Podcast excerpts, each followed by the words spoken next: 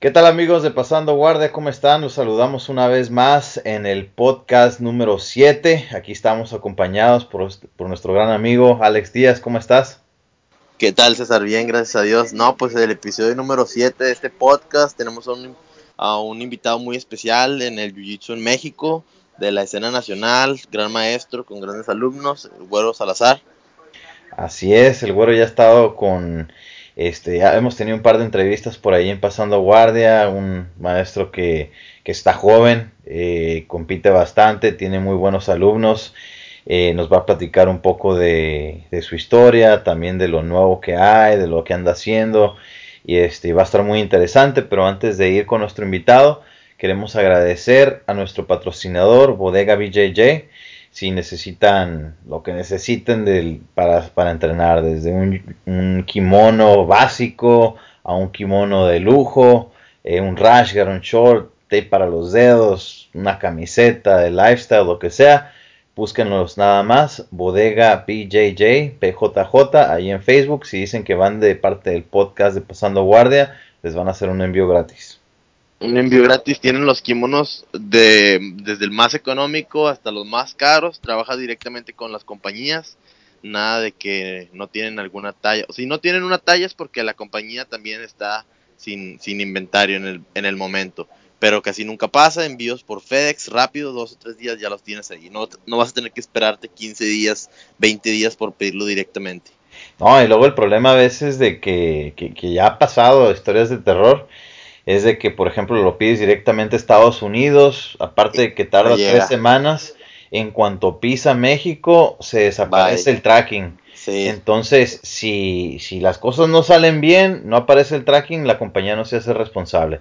Entonces, una de las ventajas es de que tienes tu número de guía y sabes en todo momento dónde está tu paquete.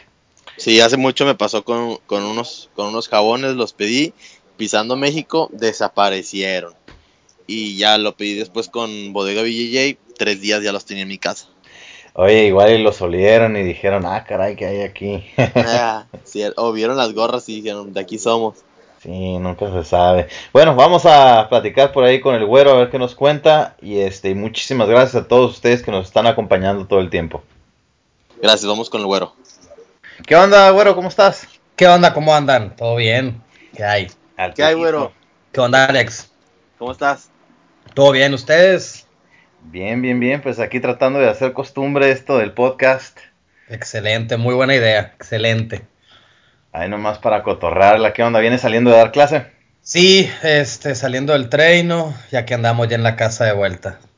Es todo, es todo. No, pues muchas gracias por acompañarnos, güero. Estamos tratando de, pues, invitar a, a personas del, del Jiu-Jitsu nacional y de repente del, del Jiu-Jitsu de Latinoamérica, pero pues lo más importante es hablar del Jiu-Jitsu en español y hablar de temas diferentes y que la gente también conozca un poquito más de ti.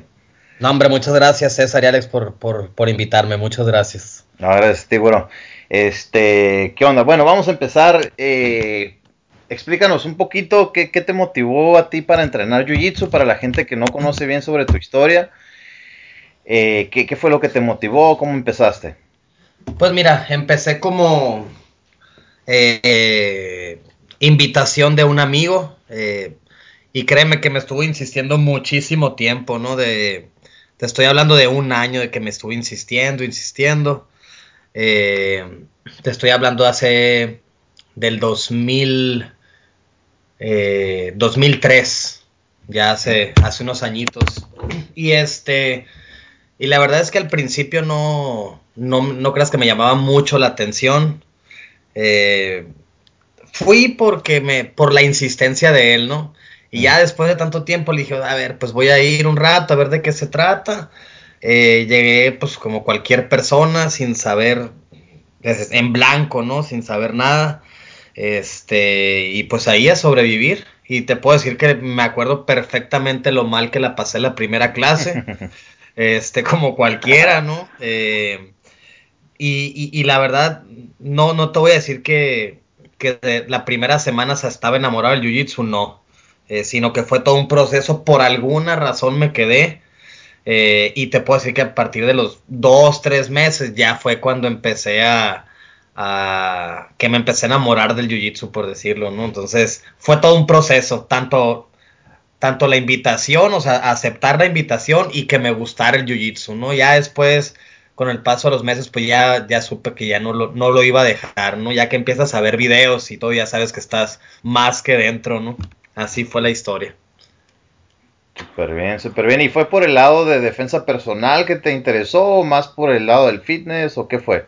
Sabes que en aquel tiempo eh, me interesaba mucho la defensa personal y también obviamente porque yo ya veía Pride y ya veía todo este rollo. Yo era, yo soy fan o era fan de Pride, ¿no? Entonces eh, eso me jaló mucho, este, el hecho de, de ver, me la llevaba viendo todas las peleas, ¿no? Entonces mm. Minotauro, por ejemplo, mucha raza, bueno, mucha gente dice que que Joyce yo, por ejemplo, digo Minotauro. O sea, yo sé que Joyce obviamente fue el que, el que inició, pero si alguien a mí me llamó la atención, así como una persona que no conocía el jiu-jitsu y, alguien dije, qué impresionante cómo pelea, fue Minotauro en aquel momento, ¿no? Entonces, eh, fue más por ese lado. Me, gustaba ver las peleas, eh, la, la, insistencia de mi amigo. Este, y sí, obviamente el lado del fitness también era, importante, ¿no? Yo estaba pasadito de peso, este, algunos kilos. Entonces también por ese lado fue cuando dije, pues voy a aprovechar la viada y, me voy a poner en, en, forma, ¿no? Entonces eso también influyó mucho en su momento. Muy bien, muy bien. Alex, ¿tienes pregunta por ahí? Esto, güero, ¿en qué fue ahí donde estás viviendo ahorita o fue en otro lado y en qué academia? Sí, de hecho empezamos con salas. Este, la historia aquí es, estuvimos con, yo estuve con, con Rodrigo Salas, con quien tengo una muy buena amistad. Este, estuve dos años, ¿no? realmente fue poco tiempo, ¿eh? Digo, poco tiempo considerando ya el tiempo que tengo, ¿no? Este, pero obviamente muy importante en su momento, fueron mis inicios. Entonces ahí, ahí obtuve la cinta azul. En aquel tiempo pues era la única academia en Hermosillo. Eh, y bueno, ya después, por circunstancias, este, por diferentes circunstancias, yo, es más, yo traje a Felipe Costa la primera vez siendo de Salas. Yo le dije a Rodrigo, oye, ¿qué onda? Nos aventamos un seminario con... Fuimos a la ADCC del 2005. Entonces ahí en ese tiempo estabas hablando de que Leo Vieira, este, Yacaré, estaba comprido y todos traían el parche de Brazilian Black Belt, que es, la, la, marca que maneja Felipe, ¿no? La página. Entonces, pues Braza estaba en el boom, o sea, era el equipo campeón mundial en aquel momento, en el 2004, 2005. Estaban todos juntos, ¿no? Entonces, de ahí fue que me, ah, Demiel Maya estaba, me llamaron mucho la atención y quise hacer un seminario. Primero le tiré a Leo Vieira y por X o Y no se hizo con Leo y Leo me contactó con Felipe. Entonces organizamos el seminario con Felipe. Este vino en el 2005 por primera vez, o sea, hace 10 años ya. Y luego ya por las diferentes circunstancias, en el 2006 abrí brasa aún siendo cinta azul, ¿no? Que yo no sé qué, hasta la fecha no me explico qué, qué enseñaba, pero, pero abrimos la academia, ¿no? Abrimos la academia y hubo mucha gente que, que nos siguió y pues ya el crecimiento pues se dio de manera muy muy rápida, ¿no? En esos tiempos fue cuando hacían, ya hacían los seminarios en Cancún, ¿no? Sabes que no, de hecho, de hecho, esto sí lo digo así con mucho orgullo, el, el, el primer seminario de Felipe Costa en México fue en Hermosillo y la primera academia afiliada oficial a Brasa, de todas las que hay ahorita, la primera fue Hermosillo, o sea, todo empezó aquí en Hermosillo. Este, todavía no iba a Cancún. De hecho, el, el Brazilian Camp que, arman ahorita era en Bucios, era ya en, en, Brasil. Entonces, eh, ya después se hizo la idea de que de hacerlo en México. Y, pero nosotros fuimos los primeros que trajimos a Felipe. Luego en el 2006 vino Comprido también por primera vez. Y ya de ahí, pues el equipo de repente empezamos a crecer por todas partes. Qué bueno, bueno. Oye, entonces, por ejemplo, tú siendo un cinta azul y, y teniendo la visión de un nuevo equipo y todo, ¿qué opinión le puedes dar para todos esos chavos que... tú sabes que hay muchos chavos que son cintas azules y tienen sus academias, pero también existe así la opresión de que pues todos, hay mucha gente que los critica, de que no, ¿cómo vas a ser cinta azul y tener tu academia? ¿Y ¿Cómo vas a tener tus alumnos? Sí, ¿qué opinión puedes darles a esos chavos? La verdad, ah, dime César. No, eh, eh, algo que quería comentar. Ahora es muy diferente el tiempo en que estabas tú. El, Totalmente, a eso los iba. cintas negras que hay ahorita, al, al momento este, ¿no? Ahorita ya Ah. no, ya no sé cuántos hay, pero sé que hay más de treinta y tantos en todo México, ¿no? Sí, de hecho, de hecho a eso iba. Para empezar, la situación es súper diferente. Número uno, en aquel tiempo estás hablando que no había cintas negras. Número uno, ¿no? O sea, eh, por ejemplo, Mario Delgado y Salas, que eran los, los, los, digamos, los más avanzados, eran cintas moradas. O sea, en aquel tiempo, un, un cinta azul, pues, no, eh, no, no, eh, era, tenía su posición, pues, ¿no? O sea, sí, Claro. sí, sí se permitía que diera una clase. Ahora, ahorita, eh, yo, yo sé que hay ciudades en los, no, no todos pues no cuentan con un cinta café o un cinta negra. Inclusive yo tengo academias afiliadas directamente bajo mi supervisión con cintas azules. ¿Por qué? Porque bueno, hay ciudades como te digo, ¿no? Donde no hay. Y, son personas que número uno tienen el liderazgo, tienen las ganas eh, de trabajar y de hacer las cosas bien. Yo creo que no se les debe de frenar y mucho menos de criticar. O sea, e- es mi punto de vista, ¿no? Siempre y cuando tengas el respaldo de un profesor que sí realmente te apoya, que sí realmente está al pendiente, o sea, que está al cuidado de todo, eh, creo yo que no debe de ser mucho, mucho problema, ¿no? Y uno como instructor lo que debe de hacer ahí es cuidar los básicos, o sea, hacer que realmente los básicos sean, sea lo que perfección, sea, salgan perfectos, ¿no? Porque es muy difícil que un cinta azul, este, pues tenga el conocimiento, mm, pues muy amplio, ¿no? Entonces, realmente apégate a los básicos y trabaja bien los básicos y eso es lo que te va a estar, lo que te va a ayudar a avanzar, ¿no? Ese es mi punto de vista. Eh, como te digo, tengo personas cintas azules trabajando en Mochis, en Sinaloa. Este, es el caso que, que más se me viene a la mente. Los demás son cintas moradas para arriba. Y la verdad es que ahí es básicos, trabaja básicos y, y- y obviamente nosotros supervisándolos, yendo y, y ellos viniendo para acá cada que puedan, ¿no? Es muy importante eso. Es, eso es lo que yo le diría a una persona.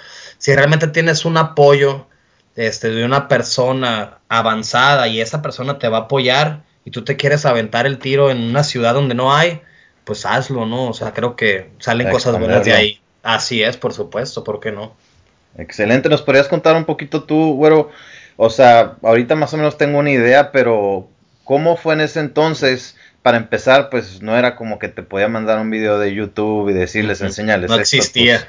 enséñales esto a tus alumnos. ¿Cómo era la dinámica que manejaban este el profesor Costa contigo para decir, sabes qué, enseñales esto, esto, esto y lo otro? ¿Cómo, cómo era?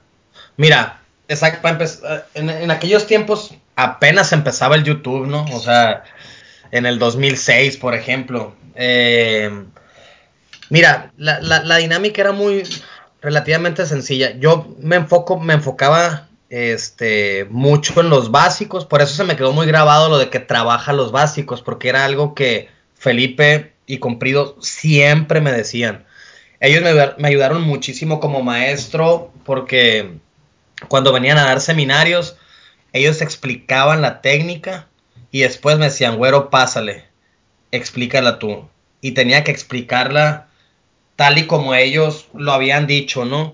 Eh, me enseñaron, se enfocaron mucho en, en- en formarme en ese sentido. Por ejemplo, eh, nunca se me va a olvidar que he cumplido, nunca este, llames eh, algo, por ejemplo, si agarras la manga, di, agarro la manga, agarro la solapa, no nada de que agarro aquí y agarro aquí, o sea, ese tipo de detalles irlos puliendo, ¿no? Entonces ellos se enfocaron mucho en que realmente eh, diera la clase de la mejor manera posible y me dejaban programas, ¿eh? Cuando- por ejemplo, cuando Comprido venía, era, me dejaba un programa de dos, tres meses y me decía, esto lo vas a repetir hasta que regrese.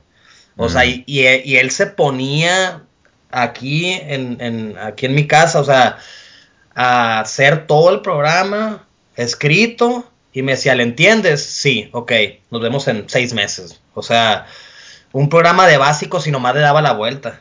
Le daba la vuelta y me dejaba drills y, y me dice, digo, varíale de vez en cuando lo que se te ocurra, no, no, o sea, cualquier idea que tengas, pero básate en esto. O sea, haz algunas variantes que, que te vengan a la mente, pero enfócate mucho. Y eso me ayudó muchísimo. Entonces, aparte en aquel tiempo, acuérdate que no había berimbolos y no había todas estas ondas, ¿no? No existía todavía 50, o sea, era un poquito más basicón, así lo quieres, entonces eso era más llevadero, ¿no? Entonces, la verdad es que ellos me ayudaron muchísimo y me llevaron de la mano. Este, nos metía ya que había todos los medios de con Skype, todo ese rollo, pues ya, ya me ayudaban y de repente Felipe se ponía a hacer técnicas por Skype y me echaba la mano, ¿no? O sea, entonces siempre, siempre me respaldaron, siempre me apoyaron y me formaron desde el inicio, ¿no? Oye, güero, y todo esto cuando tú fuiste cinta azul, o sea, ya en la cinta azul tú ya estabas decidido que el jiu-jitsu iba a ser para toda la vida. Eh, no, claro que no. O sea, tal vez te voy a decir cuándo sí eh, dije, para, yo abrí la academia siendo cinta azul ya tirándole a morada, ¿no? Cuando abrí la academia, cuando, cuando abrí brasa, ahí sí dije, esto sí me late y yo sé que esto no es un juego y yo sé que esto sí, sí va a ser realmente para toda la vida, ¿no? Ya de morada te puedo decir que es totalmente sí, sí sabía que no lo iba a dejar. O sea, ya aparte ya sentía la responsabilidad de tener gente, de tener un equipo, una, una responsabilidad con mis maestros. Entonces, ya el tren ya estaba andando, o sea, ya, ya, no, lo, ya no iba a pararlo, ¿me entiendes? O sea, y, y cada vez iba agarrando más fuerza y cada vez iba subiendo más gente y cada vez más ciudades. Entonces, eh, pues ya, hasta donde estamos ahorita. Pero, pero sí te puedo decir desde muy temprano que desde finales de cinta azul que dije, yo no, no voy a dejar el jiu-jitsu. O sea, no, sé, no sabía si me iba a dedicar o no full time al jiu-jitsu, pero nunca lo iba a dejar. Me explico. Entonces, eh, sí te puedo decir que, pues sí, desde cinta azul, la neta. Sí. Excelente, excelente. Cuéntanos, güero, uh, ¿cuándo fue que tomaste el, viaje a Brasil? O sea, te invitó el profesor Felipe, ¿cómo fue tu experiencia por allá? Este, ¿cómo estuvo ese trip? Ah, estuvo muy bueno. De hecho, fue hace algunos años.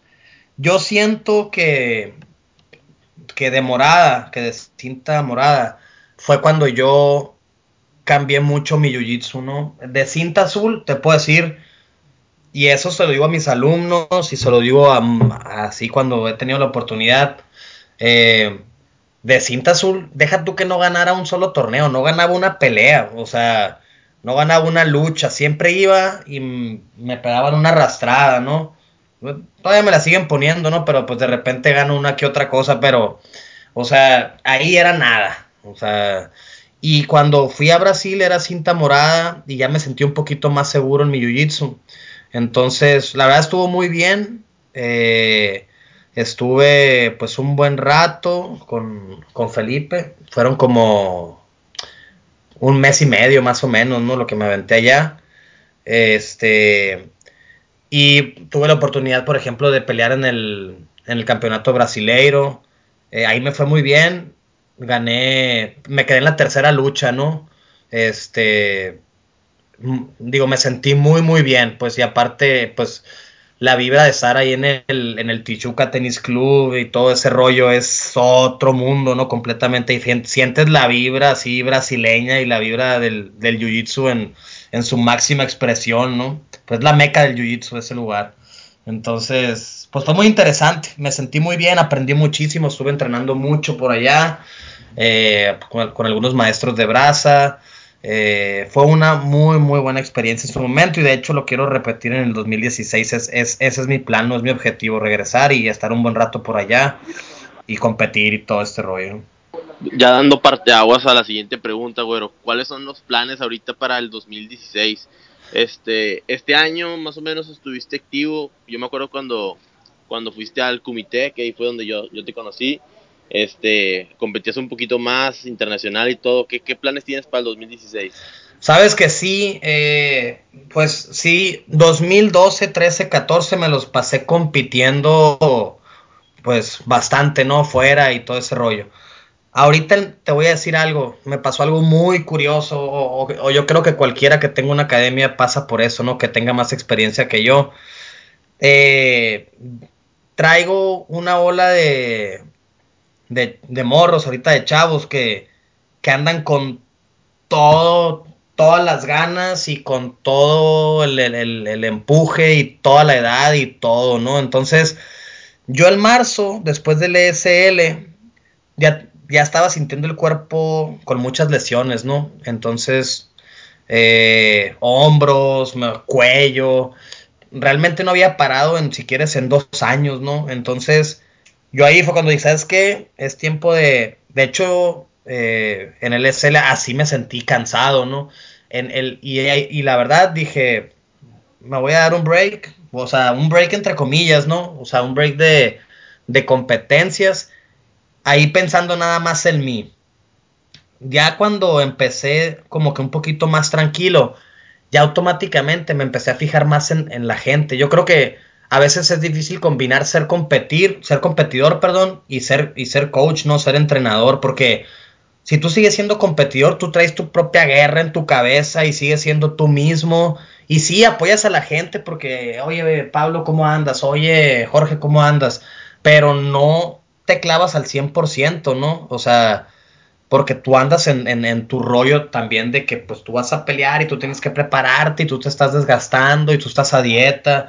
Entonces, después de eso, eh, me enfoqué mucho con mi gente y así cerré el año ya, o sea, y ahí están mis alumnos en los podios nacionales, dando guerra, en podios internacionales, dando guerra en mundiales, eh, y yo realmente pude vivirlo así al 100% enfocado en ellos, ¿no? Eso en el 2015. 2016 que sigue, quiero competir más otra vez, ¿ok? Y quiero, quiero terminar de, consolidar a esa gente, como mi alumno Pablo, por ejemplo, en cinta morada, y quiero, quiero verlo en el podio mundial. O sea, son mis metas, ¿no? Yo, yo voy a competir en marzo, este, que es lo más próximo. Quiero aventarme Panams, quiero aventarme el ESL, quiero aventarme el Arizona, que es en febrero, y, ayudar a mis alumnos a que ellos lleguen y que alcancen las metas que tienen, que tienen como objetivo, ¿no? Eso, esos son mis planes 2016 corto plazo, ¿no? De, de perdida los primeros cuatro meses. Qué bueno que te que es, es, es, es importante para ti, más que nada ver a tus alumnos triunfar, por así decirlo, en los torneos que estén compitiendo, porque eso habla de un muy buen maestro. Este, no, pues ha de ser un gustazo. Yo, en lo personal, yo siempre he visto a tus chavos muy bien, siempre están en, sí. en los, de los de los torneos más importantes. Ahorita Pablo lo vi con un muy buen juego de media guardia, pero ¿tú crees que tu, tu academia se considera una academia que enseña todas las técnicas o tienen en sí un, una misma guardia todos? Este, pues es una buena pregunta, pero yo creo que inconscientemente un maestro enseña lo que hace o, o tiende a enseñar lo que más hace, ¿no? Cre creo yo que es eso, o sea, yo trato de enseñarles eh, lo más que puedo de todas las posiciones, pero pues tal vez no sea una casualidad que la mayoría de mis alumnos sean guardieros, ¿no? Uh -huh. O sea, como, como que te, a lo mejor inconscientemente estoy enseñando tres veces a la semana guardia y dos veces arriba. No sé, no por decirte algo, pues este, si, si hay un patrón.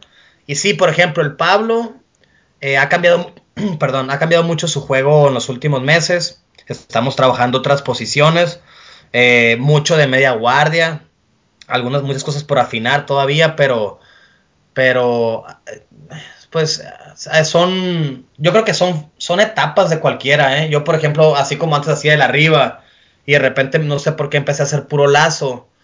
Pues la gente va evolucionando, o sea, es el proceso normal. Y si bien Pablo en este torneo hizo, en el Nacional, por ejemplo, se aventó mucha media guardia, sí. pues a lo mejor en el SL lo vamos a ver haciendo lazo, ¿no? O sea, cada quien le va metiendo elementos a su juego. Y sí, yo creo que muchos eh, siguen el patrón del, del maestro o, o, o es lo que yo hago y, y, ahí se van, ¿no? Pero sí, sí obviamente sí trato de, enseñar lo más que pueda. Eh, por ejemplo, yo ahorita estoy pasando casi todo el tiempo, o sea, entonces, te digo, tiene que haber un equilibrio siempre, ¿no? Yo, eso es lo que yo, yo pienso. Una pregunta, güero. Este, bueno, ahorita eres, eres reciente cinturón negro, has tenido algunos combates ya, unas super peleas, algunos torneos, etcétera. Eh, ¿qué tanto, qué tanta diferencia sentiste de la marrón a la cinta negra, por decir del azul a la morado, de la morada a la marrón? Sabes que yo, yo he sentido más, sentí el cambio, eh, sabes que realmente, bueno, siendo sinceros, realmente en cinta negra me falta un poco, me falta, he tenido un torneo en Arizona y eso fue todo lo que hice este año, ¿no? O sea, hablando de Estados Unidos. Eh, y, y me sentí, me sentí bien, o sea, me sentí bien contra rivales que ya tuve en cintas café, o sea, entonces me hace falta un poquito más, por lo que te digo, este año que estuve un poco fuera entre lesiones y mis alumnos, eh, sí, sí necesito pues salir un poco más otra vez. Eh, aquí en el, en el, en el, en las peleas que he tenido aquí en México, este, pues no, no, sentí un gran cambio, ¿no? Realmente el cambio sí lo sentí muy fuerte, muy, muy, muy marcado de morada a café. Ahí sí me saqué de onda. Este, por, ¿Footlocks o qué fue? Sí, puede ser Footlocks, puede ser eh, la velocidad, pues ya, ya un poquito más. Ya era cuando, cuando la regabas, ya no había marcha atrás. O sea, ¿me entiendes? Tú sabes que, que, el, que, el, que el margen de error debe de ser menor conforme va subiendo, ¿no? O sea, cinta azul, hay unos scrambles y de repente el que iba 10-0 va 14-10, o sea, y termina sometiendo y tú sabes que conforme va subiendo casi no se ve eso, ¿no? Entonces yo, yo sí de morada café, sí sentí un cambio muy, muy marcado en los juegos, o sea, decir, no, aquí ya la regué y ya no regresé, pues, o sea, y como estuve compitiendo en mundiales y todo eso, los errores ya los pagabas y ya estabas fuera, pues, ¿no? Entonces, eh, sí sentí la diferencia de morada café y ahorita el negra, pues como te digo, me ha faltado actividad por lo mismo. He competido en dos, tres cosas aquí nacional, este, contra gente que ya había competido eh, de café y de morada. Pero, pero bueno, si me hablas así de cuándo sentiste mucho el cambio, fue de morada a café, ¿no? Eso es lo que te puedo decir. Interesante. Ahora, ¿vas a buscar hacer los puntos en los Open para buscar un spot en, en el Mundial? ¿O eso es a lo mejor para el 2017? ¿O cómo ves eso? Yo lo veo, eh, lo veo para el 2017. Yo ahorita, la verdad, lo, mi objetivo 2016 son Panams. O sea, es, el, objetivo que tengo. Eh, el mundial quisiera ser, quisiera ser coach. O sea, quisiera, quisiera estar con, con pues con Pablo, ¿no? Que que, es a quien, que, sé que es quien va a ir. Eh, René, el Rana, por ejemplo. eh, bueno, algunos cintas azules que tengo, Jorge, etcétera.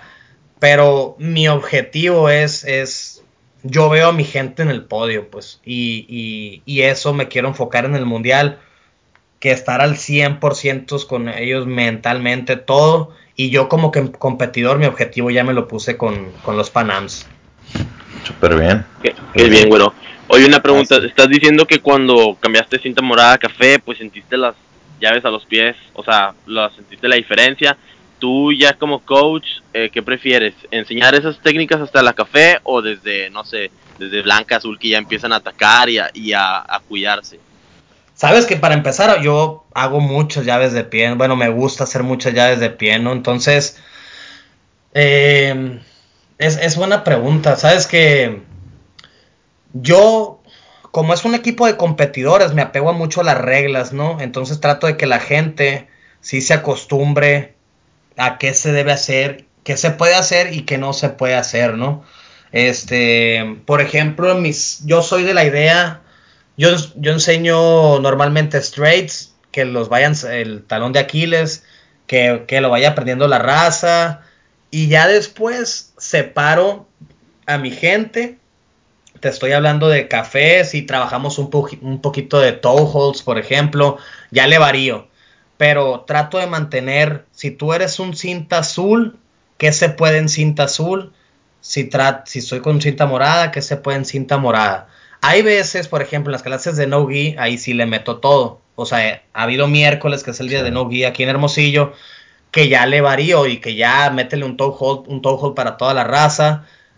Pero hago mucho hincapié en el cuidado. Lo que pasa que no es que, le tengas miedo o que no le tengas miedo. La, la importancia es, tú sabes que, por ejemplo, en un heel hook, el peligro a veces no está en el que lo hace, es el vato que no va a tapear porque no lo siente hasta que lo truena, ¿no? Entonces, si un nuevo no sabe cuándo debe tapear, él va a seguir, o sea, él va a seguir hasta que otro medio nuevo que no le tapearon lo va, lo va a seguir hasta que lo truene, pues, ¿no? Entonces, ese es, ese es el peligro de esas llaves, por lo tanto, creo que a veces sí es, sí es bueno tocar esos puntos. ¿Por qué? Porque tienen que irlos conociendo. O a lo mejor llega alguien de otra academia que no tiene las mismas reglas que tú y se pone a hacer esas cosas y de perdida sabes que tienes que tapear, que no te debes de exponer. Entonces debes de enseñar los dos puntos, tanto cuándo dejar ir como cuándo tapear. Entonces yo siempre hago mucho hincapié en el cuidado de compañeros. Eh, sí le meto llaves cuando es no a los pies, pero sí, sí trato de mantener mucho este, lo que sea legal según tu cinta, ¿no? También. O sea, cuido de todo un poco, pues, considerando que, la gente esté compitiendo y está activa para no crear vicios, ¿no? Así es, interesante. Ahorita que comentaste, güero, la, la parte de cuidar, que se cuiden tus alumnos ellos mismos y cuidar a los demás.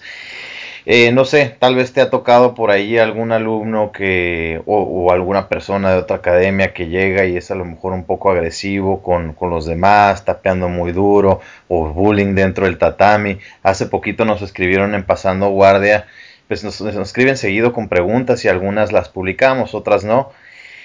Uno de ellos nos publicó pues que simplemente uno de los que estaban ahí de una cinta mayor le estaba poniendo pues una buena buleada Mm. Sí, ¿te ha tocado tener eso en tu academia? Y si sí te ha tocado, ¿qué, medidas tomas? Pues mira, eh, yo creo, yo creo que si no me ha tocado, mira, siendo sincero, hay un excelente ambiente en, mi academia aquí en Brazen, en Hermosillo, y, y si nos cuidamos mucho en ese sentido. Obviamente que me ha, me ha, llegado gente de, no sé, de otra arte marcial, de lucha, este, o de, de cualquier otra, pues por no decir nombres ahorita, ¿no? De, de, muchas, que a lo mejor y se quiere hacer vivo, no sé si por apantallar o si por lo que sea, por supuesto que les llamo la atención, ¿no? O sea, eh, y les digo, oye, ¿sabes qué? aquí trabajamos de esta manera y de esta manera. Eh, pues ten cuidado, ¿no? O sea, se les llama la atención. Ya si veo que reinciden, pues a veces uno tiene que entrar al quite. y pues es que es, es, tú normalmente hay un patrón, o sea, a veces pues, los más nuevos son los más vulnerables en ese sentido.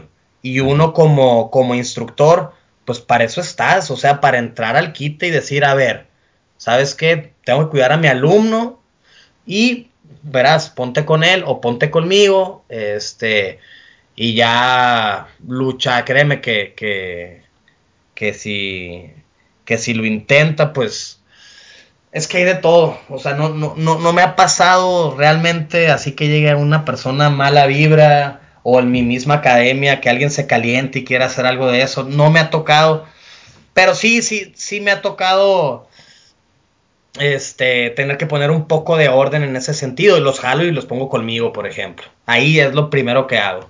Cuando veo que alguien se está pasando de lanza con alguien que es nuevón, lo pongo conmigo, este, y tratar de educar a final de cuentas, ¿eh? porque de verdad a veces mucha gente no lo hace de mala fe, es que no sabe, o sea, mucha gente tú crees, ah, qué mala vida, no, es que, verás, edúcalo, y, y eso sí, me acuerdo yo, es más, el cinta, mi cinta café, el tití Carlos Romero. Yo, me acuerdo que al principio llegaba conmigo, era de los que se quitaba la camiseta y quería, eh, en, mi academia no me gusta, este, no permito que, este, que luchen sin camiseta o rash guard o lo que sea, ¿no? Y él llegaba y se quitaba la camiseta y vamos a darle, güey, y que y yo me ponía hincado y me decía, no, desde arriba. Y él tenía una semana, ¿no? Y yo que, ah, pues, güey, o sea, llegaba con toda la onda, ¿no? Pero, y ahora velo, o sea, ahora es campeón nacional, es quien me echa la mano, es quien está al pendiente también de ahí de los alumnos, es este, ya totalmente, pero ¿qué, qué, qué, qué pasó? Pues nada, que simplemente vio cómo era el cotorreo, vio que no era, no es así, por ejemplo, y ya, ahí está, y, y, te lo, y lo digo así abiertamente porque siempre la, es la burla que le hacemos, ¿no? Entonces, pero te digo, es trabajo del instructor y, y según como sea tu academia, va a llegar la gente y se va a alinear o se va a ir. Siempre pasa eso, o sea, si llega alguien que le gusta hacer rudo y que eh, le gusta hacer cochinadas y no se siente cómodo en una academia donde hay buena vibra, créeme que se te va a ir a la semana, pues. O sea, eso siempre pasa, ¿no? Es un poquito de educar y pues también meterle cuando haya que meterle, ¿no? Que haya que entrar al kit. Excelente. Claro. Hay uno, me acuerdo que hace poquito subió un, un, este, un artículo Jiu-Jitsu Times de que decían los de de que BJJ Enforcement, que, siempre hay unos alumnos que cuando llega el vato ya sabes que entrena MMA y así, de que Clásico. Sí, sí, sí. que le entra aquí a los guillotinos pero a, matar. Y, y, pues y pues siempre están esos cintas, el cinta café, el cinta morada que tiene que poner el, el orden. O sea, ellos, tú no dices, tú, tú, no le tienes que, tú como maestro no le tienes que decir, pero él mismo puede oler la vibra, o sea, él está, sí, ya sabe, sí, ya sabe cómo está, y a ver, vente para acá, dos, tres rounds para, para enderezar y a ver si regresa o si no regresa. Por oh. supuesto, es que siempre, así te la, siempre tiene, si alguien llega así, le tienen que dar una calentadita, o sea, le, dos, tres. Se sienta la fuerza. Se siente el rigor. Oye, te quieres pasar de lanza, yo también puedo. Y con técnica, pues no, o sea, pero sí, sí, totalmente de acuerdo. es. Oye, y si se alinean, pues va a ser lo mejor que les haya pasado al jiu-jitsu, la verdad. Exactamente. O el clásico, ¿no? Que de repente se sienta amenazado, que la muchacha le está poniendo una friega, o sea, una una chica más chica, o sea, más, más delgada y le está poniendo una frega y de repente le empieza a jalar a los heel hooks o algo así porque no, por ego, ¿no? Sí, y ya cuando entra, entra el, el, el, enforcement y a ver. aquí, aquí, hay muy buen grupo de, de enforcement listos para, atacar ahí cuando, sea necesario. Buenísimo, buenísimo. ¿Tienes por ahí otra pregunta, Alex? Oye, güero, este cuéntanos un poco del comité, que fue pues este un aguas tal vez de tu cinta café, cómo fue esa experiencia, ahí fue donde muchos te, ya te empezaron a te empezaron a conocer como yo y, mucha gente más, cuéntanos de esa experiencia, cómo fue. Mira, fue, ha sido una gran experiencia, este, pues ya hace, de hecho hace tres años, me está saliendo en Facebook, ya ves las, las memorias y ese rollo, ¿no? Y hace tres años estábamos allá. Por un lado, una super experiencia, porque sí es cierto, mucha raza me conoció. Em, por otro lado, hice grandes amigos, que creo que a final de cuentas eso fue lo más importante. Por ejemplo, Víctor Silverio, me hice super brother de él, JT Torres, que no está en el comité, pero ahí viví en la casa, pues entonces el JT Torres viene dos, tres veces al año Hermosilla. En la jungla, en la famosa ah. jungla. O sea, y, y me ayudó mucho porque Sabes que ahora cuando pierdo me lo tomo tan relajado, este, porque te voy a decir algo y, no, pues no, no puedo decir mentiras porque mucha raza lo vio.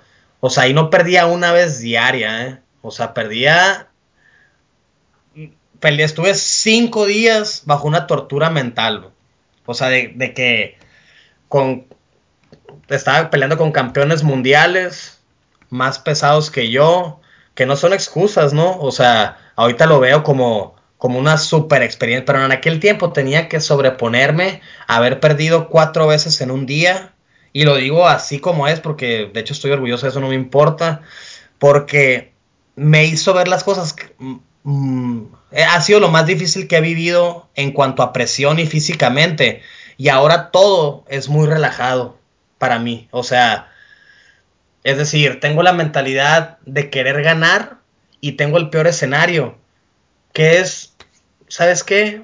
Perdí, me voy a recuperar y voy a regresar al próximo torneo. O sea, no de clavarme de que, hice mal y que, que, ¿me entiendes? O sea, realmente me ayudó muchísimo en ese sentido a decir, hay cosas peores que perder una vez en un torneo de la IBJF.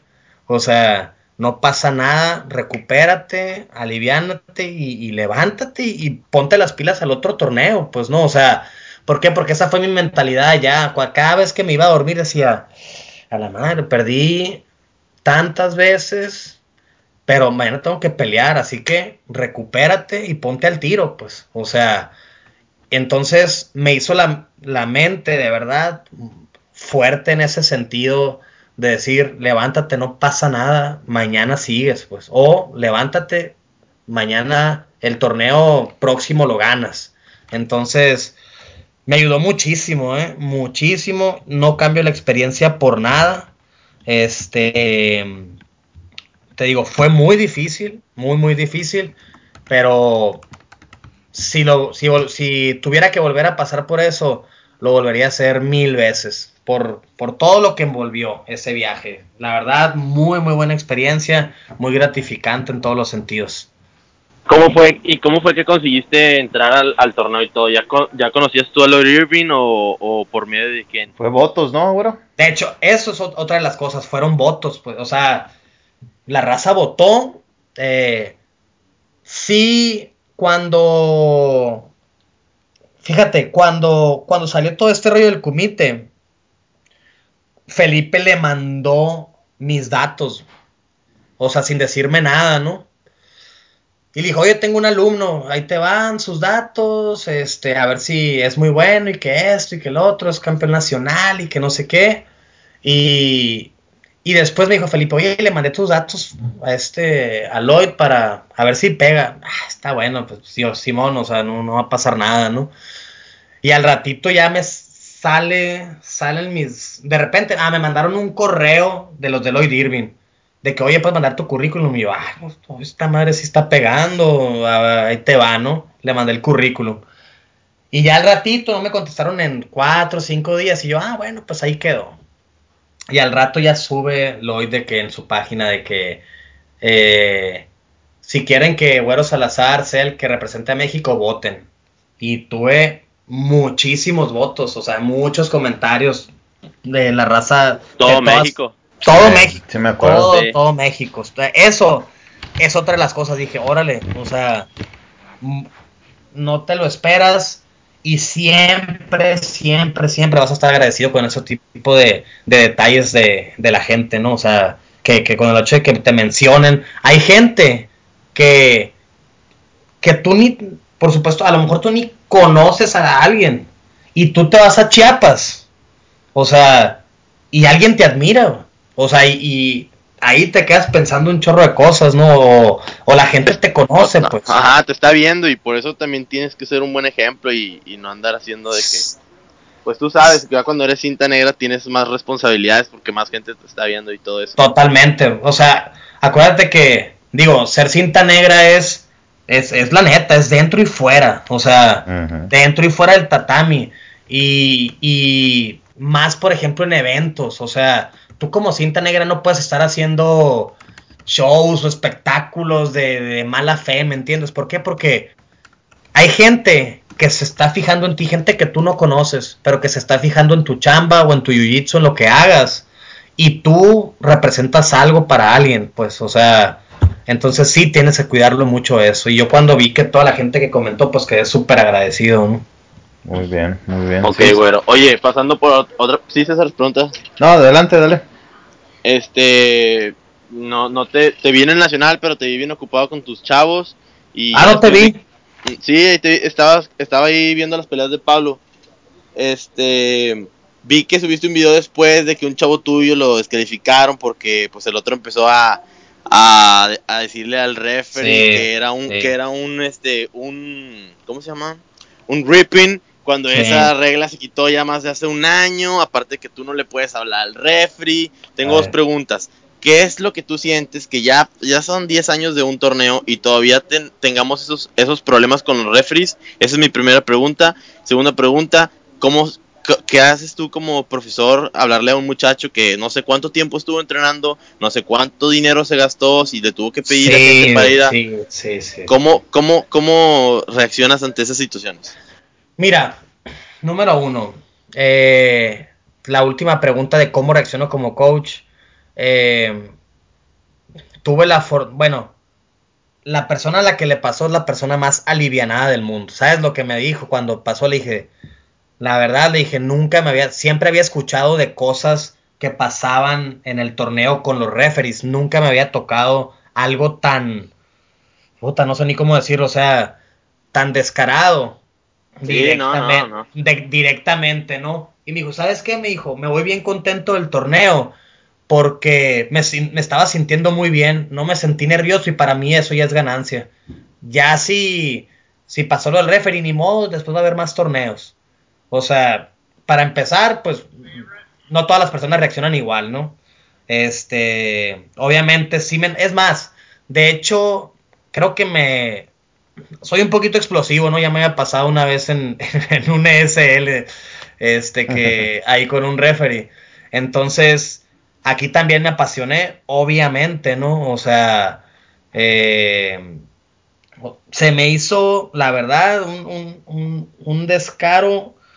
Yo creo que, a ver, número uno, o sea, se supone en ese caso en específico que eh, es un cinta café, según tengo entendido. O sea, creo yo que debes de conocer las reglas bien, número uno. O sea, número dos, federación, si no meter gente por meter gente, referiar. O sea, eh, realmente yo sé que ellos han hecho un, buen trabajo en, en, formar. Era muchísima gente en el Nacional, o sea, muchos competidores. Realmente el torneo está creciendo y sí, realmente hay, hay una voluntad de hacer bien las cosas. Pero sí, ya son 10 años, o sea, creo que los referees deben hacer mejor su trabajo. Ese fue el caso más drástico que me ha pasado. Nunca me habían eliminado a uno. O sea, pero descalificado. Pero créeme que fue una guerra de que no nos daban puntos o de que lo que sea en cada pelea, ¿no? Entonces hace falta formación. En ese caso no tengo palabras. O sea, no entiendo yo cómo te puedes basar en, en que un, en que un, una persona te hable y te diga, ni si, es, más, ni es que ni siquiera sabía lo que estaba pasando, pues, o sea, porque él no tenía intención de descalificar al Alex hasta, ah, es tu tocayo, ah, no tenía de, este, intención de descalificar al Alex hasta que se puso a hablar con él y que se puso a explicarle la posición, o sea, ¿cómo te explicas ah. eso, pues? o sea, entonces dices tú, oye, y a ver, la otra persona o sea, ¿de qué te quejas? O sea, estás luchando, ¿no? O sea, estás luchando y no sé si te quedas sentir cómodo toda la pelea o, de qué se trata, pues, o sea, eh, no debes de dar con el referee, el referee no debe hacer caso, algo hay que hacer para eso. Si sabes que, o sea, hace dos horas y media volando Hermosillo al DF como para que vayan y que nos hagan eso, ¿no? O sea, eso es lo peor Está lejísimos, está lejísimos. ya. Y aunque, aunque viviéramos ahí, no tiene por qué pasar eso, me explico. O sea, hay, hay, que pulir muchísimas cosas. Y hay gente que no debe ser referee. O sea, hay gente que fue referee que no debe ser referee. Es, está clarísimo. Está clarísimo. Entonces, pero bueno, pues ya pasó. Sí, o sea, tú hablas con el referee y eso es una penalidad. No, te descalifican a veces en el IBJJF, aunque tengas razón. ¿no? Sí, sí. Vámonos. Por hablarme. O sea, tú no puedes hablar con él. Ahora, ok. Este. Yo cometí el error de hablar con él. Oye, referee, ¿cómo tomas una decisión por algo que ni siquiera viste? O sea, por algo que ni siquiera sabes qué, estaba pasando, pues. O sea, eso se me hizo increíble, la verdad. La verdad, este, pero bueno, ya pasó, ¿no? Ya pasó y ojalá no le vuelva a pasar a nadie de nosotros, de la comunidad, ni a nadie, porque es muy desagradable. Es muy Pues sí, es pues sí pasó, sí pasó bastante. Yo tengo unas, yo tengo unas peleas de, de, pues de los más conocidos ahí de la escena y te puedo decir que hasta a, a un peinado le robaron la pelea. O sea, el vato está en 50-50, se para, le dan los dos puntos. El de la, el de la mesa se los da al que estaba abajo y, y le da el campeonato al otro güey. No, no, no. Está canijo. Pues o sea, no, está es- yo, mira, estás de acuerdo que siempre va a haber detalles en todos los torneos, pero o sea, hay detalles, no hay estas cosas. O sea, esto no debe pasar ya. O sea, realmente yo creo que el trabajo de la federación, así como el buen trabajo que han hecho de crecer, ahora es ordenar. O sea, y decir, tú no sirves. Digo, pues lo que es, ¿no? O sea, este vato no me sirve porque no, o sea, no, no puedes tener gente así, este, porque, porque ah, estas cosas van a seguir pasando todo el tiempo, o sea, todo, todo el tiempo. Hay gente que, verdad, no conoce las reglas. Esto no fue obra de, no fue, no es un errorcito, pues no es un punto, no es, no es, ay, me equivoqué de advantage para el otro, no, o sea, es algo que no debe pasar, punto, punto. Sí, yo lo que veo es de que sí, estamos de acuerdo que es complicado. Muchas veces ni siquiera el cinturón quiere decir que sepas las reglas. O sea, yo conozco Sí, sí, cierto, sí azules es que sabe las reglas que muchísimo mejor que un café. Ahora, creo que sí se necesita hacer, invertirse en un buen curso y, y, este, y traer un referee del IBJJF que sea un curso intenso ah, para todos, de que sabes que apréndenselas bien, porque si se van a basar en las reglas del IBJJF, pues si te metes en internet están en inglés. Y si, y si la barrera, si hay una barrera de idioma, ya valió, porque una, o sea, sí, sí está duro que te avientes todo el, el libro, ¿no? Yo, por Sí, ejemplo, sí. me aventé el video de Felipe Costa que hizo, que ya algunas reglas están viejitas y ya cambiaron este, que es buenísimo, es buenísimo porque te explica mucho sobre, sobre las reglas y ya después verificaba y todo eso. Y es difícil el, el- el que, el que haya referees por lo mismo de que en México estamos en Estoy de acuerdo, sí. Pero sí, definitivamente sí es necesario que se haga refrescar, refrescar esa parte. Es es súper importante por lo mismo para evitar que pasen ese tipo de detalles, ¿no? Y de- Yo cuando, cuando sí, o sea, yo, yo me metí, me metí con el, me metí con el referee, o sea, lo que tal vez a veces reaccionó un poquito de más, pues, pero le dije, explícame qué hiciste, güey. O sea, explícame qué hiciste, eso nomás quiero saber, güey. Es todo. O sea, Oye, ¿te metiste como Murilo Bustamante con tenis y todo acá? Al no, no me, no me metí en más, eso me pasó una vez en Ah, el SL, ¿te acuerdas? No, ahí me mantuve un poquito más tranquilo. Me metí donde están los, los que anotan y todo ese rollo, porque él estaba ahí, ¿no? Entonces le dije, a ver, explícame, o sea, ¿qué, ¿por qué? ¿Qué, qué hiciste? No me supo responder. O sea, gracias, dijo, un vato llegó y me sacó, o sea, y me dijo, ya, y ya, o sea, no, no, no, sí me dio mucho coraje, pero pues son cosas que pasan, son, pero, pero bueno, pues hay que, hay- yo siempre digo a mis alumnos, no va a haber torneo perfecto, no hay situaciones perfectas, circunstancias perfectas, o sea, tienes que lidiar con eso. Factores tuyos como lesiones, enfermedades, de repente te dio un resfriado dos días antes porque andabas débil, pues vato, vas a pelear, pues, o sea, estás lesionado, vas a luchar con dolor, digo, cuando, cuando se puede, ¿no? Obviamente, Claro. o sea, que te lesionaste unos días antes o lo que sea. Eh, referees, a veces vamos a salir beneficiados, a veces perjudicados, o sea, tienes que ir preparado mentalmente para todo eso y darle, ¿no? O sea, obviamente, como te digo, hay de errores errores, pero, pero bueno, o sea, pues este alumno lo tomó bien, es demasiado relajado, buena onda, bueno. y dijo, para el otro torneo me la rifo y no me va a pasar esto. Pues ahora le va, adelante, o sea, es, ah, sí, sí tengo alumnos que, que, que se me agüitan de más, ¿no? Pero, pero él es tranquilón, así que todo bien. Excelente, excelente. Ah, hablando de torneos, viene por ahí el en el ISL lo del reto de cintas Ah, moradas. Buenísimo, buenísimo, buenísimo. La, la vez pasada creo que fue hace dos, tres años, ¿no? Lo de Sí. hace tres años creo, si no me equivoco. 2013. 2003. Ah, sí. eh, 2013, dos de tus alumnos, no, como tres, ¿no? De tus alumnos estuvieron semifinales y finales por ahí. Sí, el, el Tití precisamente, el Martín Fonseca y el Luis Iván Pablo, sí. Tres alumnos. Sí, y solo estaba invitado Titi, ¿no? Solo el solo Tití Los demás estaba ganaron adentro. sus lugares. Los- ajá, los demás ganaron sus lugares. Se ganaron sus lugares. Yo creo que ahorita la escena más competitiva del Jiu-Jitsu en México son los morados. Sí. O sea. Este están- año, este año estuvo Zuli morada, pero ya Ajá. sí va a ser morada. Es que, ajá, el año pasado eran azules. Bueno, este año, el año pasado.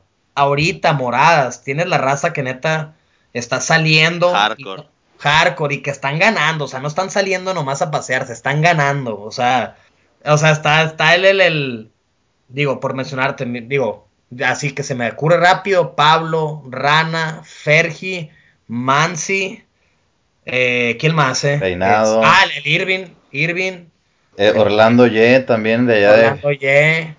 Eh, no, sí está, sí está Otro bien. batillo de Top Brother también. Hay, va- hay varios moradas. Sí, están, ¿Sabes.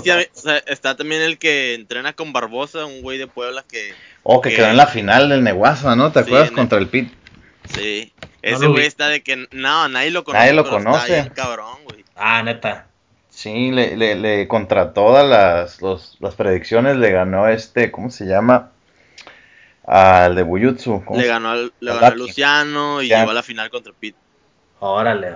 Sí. No, sí, eh, Luciano, yo- pensé que iba a estar todavía en morada, pero ya lo hicieron café.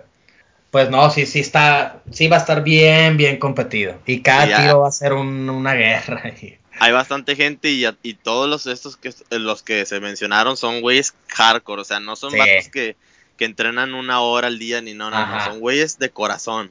Sí, sí, o sea, esos, esos, esos, eh, esos morros que están ahorita partiendo el queso en cintas moradas, ya es la nueva generación que sabe que ir a rolar no basta, pues, o sea, Claro. es la generación que llegas, están drileando, que están en su físico con un preparador que realmente sabe, Diet. eh, o Oh. sea, dieta. Digo, yo, yo con los que he podido rolar, que son, este, aparte de mis alumnos, Irving, Fergi, este, son, están durísimos, o sea, están durísimos, y, y, y ahí están los resultados, o sea, ya a ellos les, tú, tú chécate cómo está, tú llegas a un mundial, este, ya, y ya ve el, el, el nivel de azules, No, está o sea, te sacan de onda. Te dices tú, ¿cómo es posible que estén haciendo eso? Deja tú.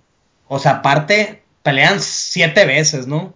Eh, Eh, luego el Moradas es la misma historia, o sea, ya es la misma gente. Si, si uno de, es- de estos eh, se quedó en cuartos de final, peleó cinco veces, o sea... y ¿me contra los mejores del Y mundo. contra los mejores, pues, o sea... Es, es, está, está cañón ahorita ya, ya ese nivel, la verdad. Y, y, es- y estos chavos andan con todo. Sí, ya ahorita en cinta azul cinta, ya es, ya es más, ya a partir de cinta azul ya es profesional el pedo, güey. Ya, ya, o sea, los que te llegan a los podios en Pan y mundiales son pros. O sea, ya son morrillos que están full time y ya ese es otro. ro- Bueno, Rolando Santos dice no, pero los demás sí. Deja tú, hay, hay vatos azules que, pues tú los ves azules, pero ya llevan sus seis años acá entrenando desde cinta naranja. Sí, exactamente. Exactamente. morrillos. Exactamente. Entonces, pues imagínate tú cuando los rotolos estos lleguen a cinta azul, por decirte Ah, algo. ¿no? O sea, pues ya todo el recorrido que tienen. Entonces está bien, bien competido. Y la verdad, buenísima idea el ESL otra vez de, de, de este tipo de eventos que sí marcaron un parteaguas, ¿eh? Sí marcaron un parteaguas porque antes solo era un torneo y era el torneo que, ah, pues vamos y el normal, ¿no? Ahorita con esquemas diferentes, eh, a veces submission only en Superfight, los Grand Prix que están buenísimos, entonces, y realmente invitando a los mejores. Y, y sabes que los mejores quieren ir ya, o sea, ya es un torneo que está marcado en el calendario de la raza. Sí, o sea, eso es lo más importante. O sea, ya la gente dice, SL, o sea, voy a ir, pues está este evento, entonces, si realmente quieres sobresalir en México, e, es, Ah. es, es, el, es el torneo al que hay que ir, ¿eh? La verdad. De, de hecho, el otro día estábamos hablando con el Alex, ¿no? Del, del Mexican eh, Grand Slam. Grand Slam, ¿no? Que, ya, ya se está formando desde, desde el año pasado. ah, como- sí vi un post. sí.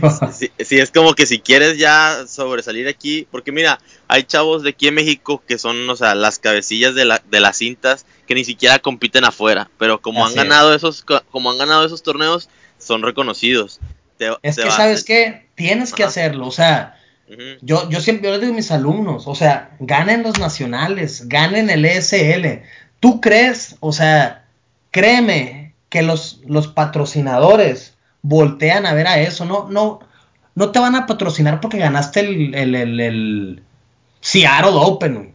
te van a patrocinar porque eres campeón nacional de México, o sea, eso, créeme, que, que pasa, porque yo ya lo viví, o sea, la raza con tu currículum mexicano te voltea a ver, o sea, no sé, hablando de patrocinadores, al patrocinador le interesa que tú seas la cabecilla en México, porque aquí va a haber negocio, obviamente, pues no, que claro. al final es lo que buscan, o sea, entonces yo digo a la gente, compitan en México, créanme que si hacen un nombre fuerte aquí, van a conseguir cosas que a lo mejor ganando dos, tres cositas afuera, no lo van a hacer, o sea, me refiero a cuanto al interés. Obviamente, si quieres sobresalir en el plano ya internacional y grande, dale para afuera. Simón, o sea, por supuesto, por supuesto. Pero es bien importante competir en México. Yo siempre le digo a mi gente, o sea, compitan aquí. Obviamente, vamos para afuera. Porque eso, ahí está- hay un fogueo muy cañón, pues no, pero, pero ganen los torneos de aquí. O sea, gánenlos y ten ese título porque va a ser importante para ti, pues. O sea, sí, sí es importante. Ajá. Y Sí. hasta hace poquito ya se está marcando como que lo que tú estás diciendo, que antes era un torneo, pero ahorita ya es de que, güey, vas a, ten- es de que en marzo es el ISL y es el ISL, o sea, ya te estás preparando Ajá. desde enero. Exacto. Y, y ya pues ya se está marcando estos calendarios, el ISL primero, lo Nacional Nogi, mayo, Neguasa en septiembre, eh, octubre Nogi ISL y el Nacional para cerrar el año, esos cinco. Sí, esos son los bueneros. ahí está, ahí está el Grand Slam. Hasta ahorita creo que nadie los ha ganado todos en el mismo año, ¿no? Sería bueno, La hay que, hay que tomar. La rana casi. Casi, ah, sí, cierto, la rana. es ¿con, cierto. con cuál se quedó car- con, con cuál se quedó corto? Ya no Le sé. faltó el Nacional y le faltó... Ah, la madre, sí es cierto. Sí, nomás le faltaba el Nacional. Sí, rana. cierto. o sea, el Pero otro está año bien, se lo ¿sabes lleva. qué? Es- Está bien padre, está bien chido que empiecen, se empiecen a hacer esos nombres, o sea, y que se empiece a reconocer, porque así ya estás marcando un camino para tus alumnos. O sea, tú Claro. dices, güey, este, no, no, no tienes tal vez la posibilidad económica de salir a Estados Unidos como otros chavos. No te preocupes, te los vas a topar en el Nacional, te los vas a topar en el. ISL, y si en verdad... eh, y si en Eres verdad bueno, has les hecho- vas- Ajá, les vas a ganar, güey. Es cierto. Sí, sea, totalmente. Acuérdate, oye, en Brasil, ¿por qué sigue estando tan cañón el nivel? Créeme que hay mil razas que no puede salir a Estados Unidos. Exacto. Pero de a competir a Brasil, o sea, ¿cómo te explicas que de repente llega un morrito desconocido de Brasil que acaba de salir de Brasil por primera vez al mundial y le pega en su madre a todos allá? O sea, es, te digo, es gente que está ahí y que de repente, aquí es el mismo caso, pues hay gente muy buena que todavía no tiene la posibilidad de salir. O sea, tópate con esos que están ganando aquí en México y eventualmente si tienes la oportunidad de salir, pues hazlo, ¿no? O sea, que sí realmente el fogueo internacional sí te cambia la cabeza totalmente, ¿no? Y, y, y, y de hecho, si te fijas, esos tops que mencioné ahorita han ganado cosas fuera, pues, o sea, Sí. los moradas, ¿no? No, no, no es obra de la casualidad, o sea, todos los que mencioné, mis alumnos y los que no son mis alumnos, es gente que ha ganado y que ha estado en los podios importantes, pues entonces, te digo, el, el fogueo eventualmente internacional sí, sí te cambia mucho el switch, o sea, te, te hace ver las cosas de diferente manera, ¿no? Así es, así es. Así es la cosa. va a estar bueno. Cambiando de tema a otro que no es torneo, pero es un gran evento y a ver si platicamos sobre él. Es sobre el EBI que se viene a México. Eh, me imagino que ya has escuchado por ahí, güero. 50 mil dolarotes. Muy buenos, ¿cómo no? Buenísimos, buenísimos. Buenísimo. Eh, eh, ya ves cuando tuvimos Alex a Víctor Dávila nos estuvo platicando de cuál iba a ser la plataforma Este, creo que el que gane el EBI de este domingo ah, va a tener un lugar asegurado. También se van, se van a ir creo que a Brasil y Ajá. van a asegurar otros dos, tres lugares, pero total que es open weight. Y pues 50 mil dolaritos, obviamente si sometes durante el camino y ganas al, al final, ¿no? Este, ¿cómo ven ustedes? Eh, ¿Creen que se ponga uno vivo como Fabricio Verdum y haga un campamento para prepararse para la altura? Uy, pues no creo que tan tan así tan hardcore como Verdun porque pues él él, él Se preparó. es, otro nivel Sí, de, claro. de lana lo que se mueve, ¿no? Pero pero yo creo que que sí, si alguien realmente quiere, tiene que, tiene que hacer algo al respecto, porque sí te pega bien cañón la altura, ¿no? O sea, de Creo, todas creo que mucha gente lo subestima, creen que es mito. Pero, es que sí, pero no. no. ni madre, le jalas y le jalas y no entra Y no aire. llega, pues, o sea, realmente digo, si estás bien, a mí en el Nacional, que por ejemplo en el 2013 que me aventé siete peleas entre mi peso y la absoluta, este, la verdad terminé muy bien, o sea, no sé si sea que hay gente que le pega más que a otras. O sea, es un hecho que te pega, ¿no? Es un hecho, es un hecho. O sea, yo cuando he luchado en el DF, no creas que me suelto moviendo eh, a lo loco. O sea, administro muy bien lo que voy a hacer, pues. O sea, entonces es un poquito más de estrategia. Si te pega, si es un factor muy fuerte.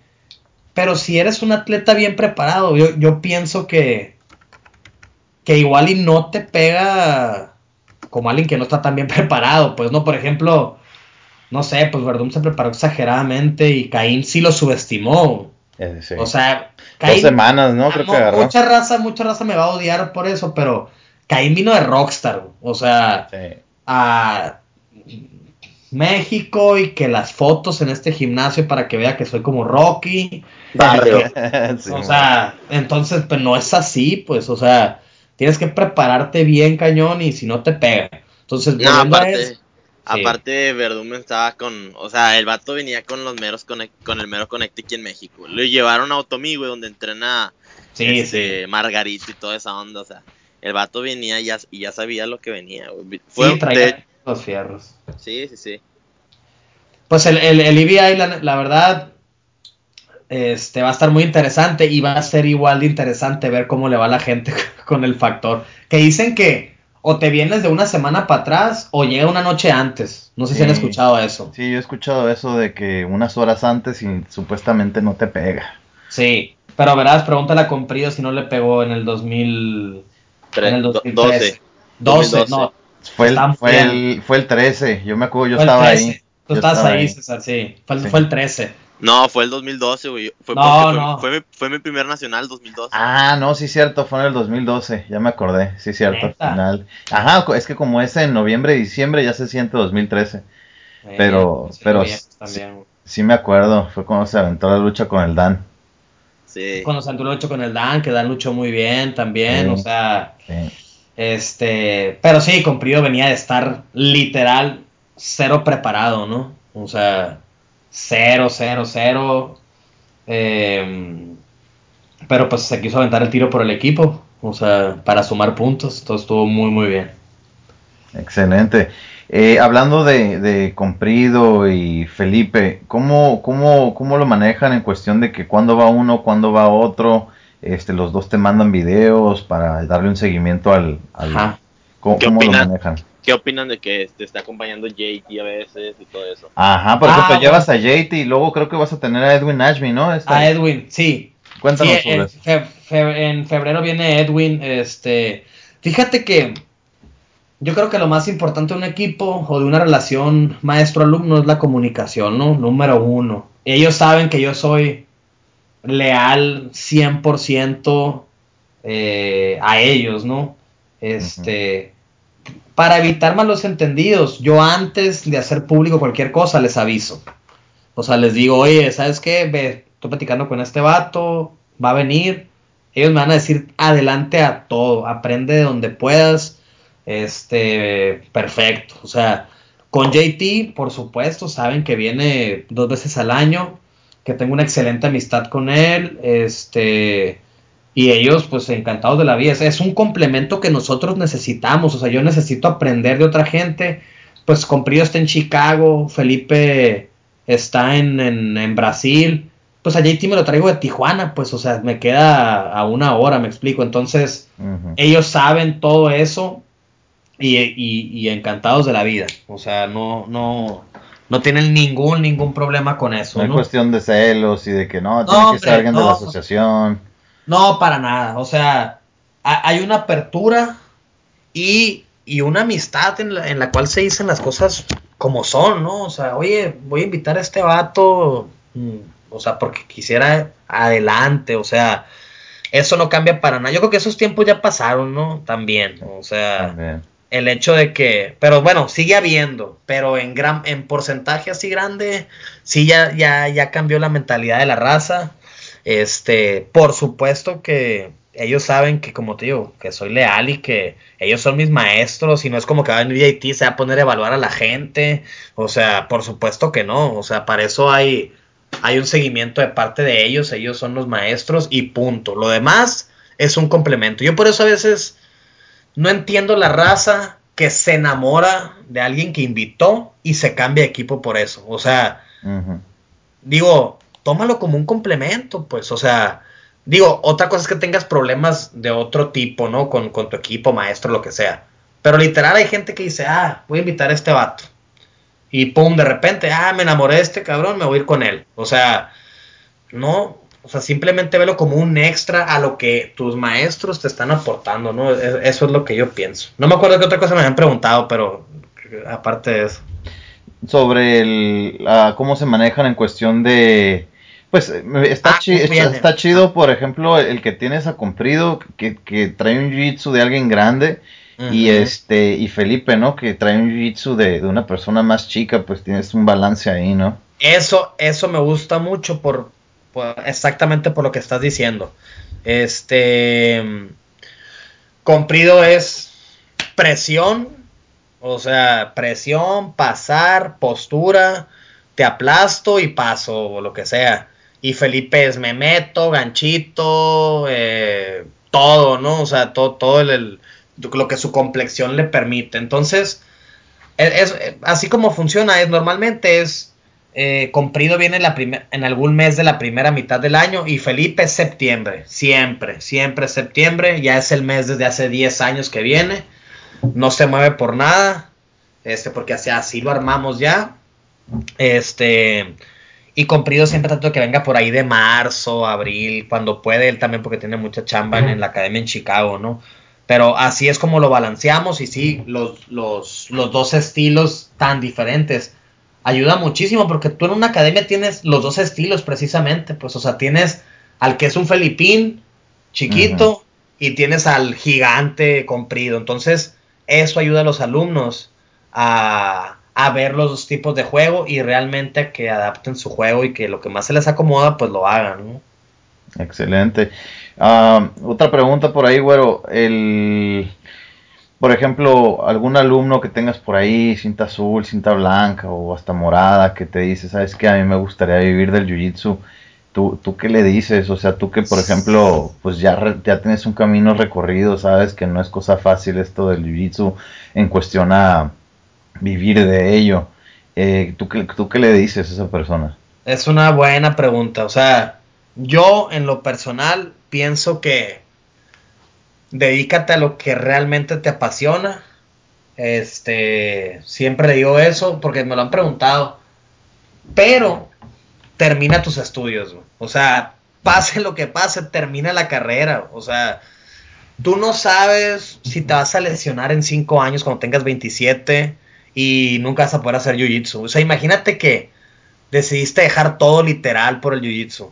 O sea, escuela, carrera, sabes que te vas a quedar sin nada. O sea, porque hay, porque pasa en la vida, pasa, pasa en la vida. O sea, entonces de perdida, ten un backup. O sea, ¿sabes qué? Si esto no me llega a funcionar, pues tengo una preparación, tengo mis papeles que me van a abrir puertas en X chamba. O sea, o voy a hacer cualquier cosa, ¿no? Pero yo a la gente que dice quiero vivir del jiu-jitsu, yo les diría, dedícate o haz lo que realmente te hace feliz. Si, si a ti te gusta ser contador, pues sea un contador muy bueno, pues, o sea, si tú quieres hacer jiu-jitsu full time, sé un buen maestro y sé un buen competidor de jiu-jitsu full time. Disfrútalo, o sea, eh, mm, es difícil porque no, hay, si lo que quieres ser, es ser rico, no vas a hacerlo. ¿no? o sea, si lo que quieres tener es, es ser un vato que tenga mucha lana, eh, no va a pasar con el jiu-jitsu. La satisfacción viene de otras cosas, ¿no? O sea, del, del, día a día, del, de tus amistades, las satisfacciones que la gente normal, entre comillas, no entiende que es eh, pegarte en la madre con un torneo y regresar con una medalla. O sea, todo ese tipo de cosas son las satisfacciones que te va a dejar y, simplemente sigue tus sueños, pues, o sea, sea cual sea la profesión que quieras seguir, dale, dale. O sea, no va a ser fácil, pero pues adelante, ¿no? Sí, el, el jiu-jitsu te llena espiritualmente totalmente. Totalmente, te llena, sí, bien cañón. Algo que nada, nunca vas a poder comprar con nada. Este, bueno, ¿qué te gusta más a ti, enseñar o competir? Sabes que estoy empezando mucho a disfrutar, estoy empezando a disfrutar mucho enseñar, o sea, digo, tengo muchos años enseñando, más bien, ya, es que me voy medio ruco, pero va a mi edad, no importa. O sea, hay un momento en el que te realizas en tus alumnos, o sea, a lo mejor hay, hay, ahorita yo veo a mis alumnos y de verdad verlos ganar una medalla de oro, o sea, yo me la cuelgo, yo me la cuelgo en el sentido que yo siento, me siento tan orgulloso y satisfecho que al, mismo nivel de que es mi medalla como cuando yo la gané compitiendo, ¿me explico? Eh, eso por un lado, es una satisfacción ver que se realicen, o sea, tú te realizas en ellos. Este, y más si dejaste algo pendiente por ahí, ¿no? Eh, algún torneo, lo que sea, que eh, cualquier cosa. Pero la adrenalina de competir no es diferente. O sea, entrar al mat, sentir los nervios, sentir la ansiedad y sentir el, la lucha, o sea, obviamente eso también es, es algo pues muy padre. O sea, entonces ahorita estoy disfrutando las dos cosas. Este año, este, este último, el último semestre del 2015 lo disfruté, lo disfruté muchísimo enfocado en mis alumnos. Pero no voy a dejar de competir porque me gusta muchísimo la sensación, lo que te provoca y todo lo que hay envuelto en eso, ¿no? Entonces las dos cosas son muy padres. Buenísimo. Regresando a lo de a lo que estábamos hablando ahorita del, bueno, del vivir del jiu-jitsu, hubo una nota muy interesante que escribió Tim Spriggs eh, sobre los patrocinios, no sé si la leyeron, ¿tú sí Sabes que no, la leí, yo no. Eh, ¿Tú sí la leíste, Alex? No, no la pude checar, la vi pero no la leí.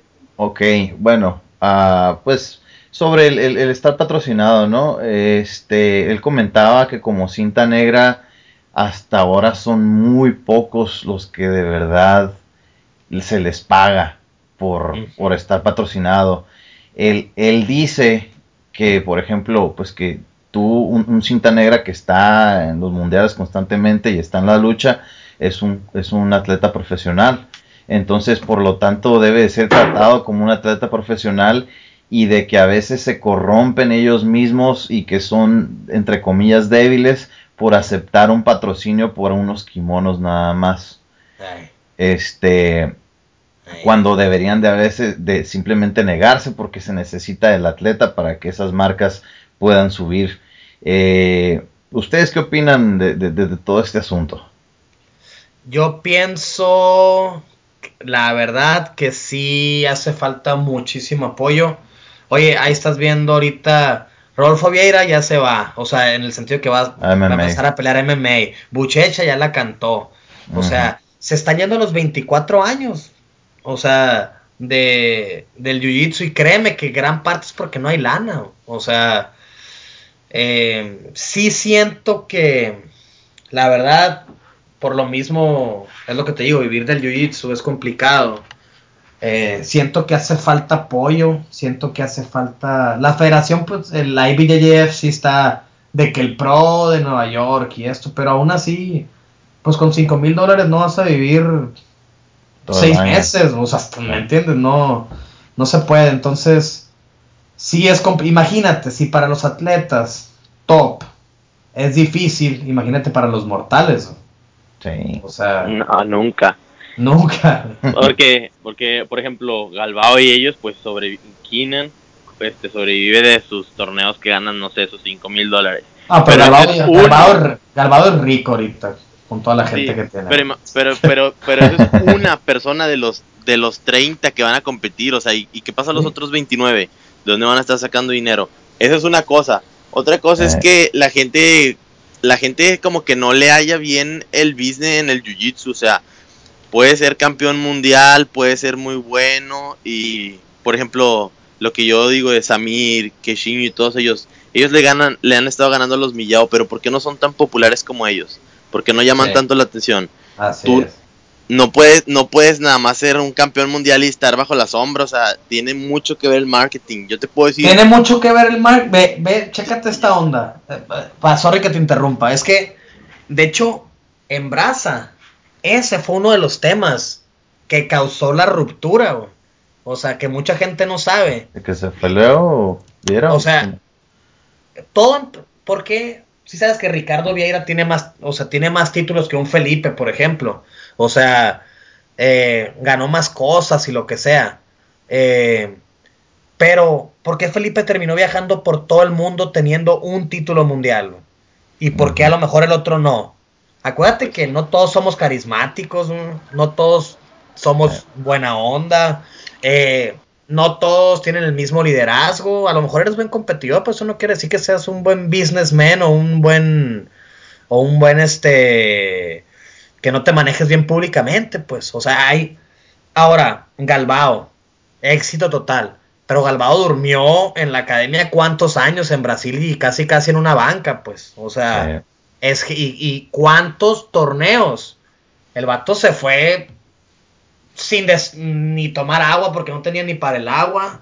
O sea, estamos viendo los casos exitosos, pero esos pasaron por mucha hambre, o sea, en todos los sentidos, ¿no? O sea, Saulo, Saulo, ah, también exitoso, su casa en La Joya. Pues el vato viene de Manaus y se tuvo que ir a Río a rifársela y a ver qué pasaba con la vida.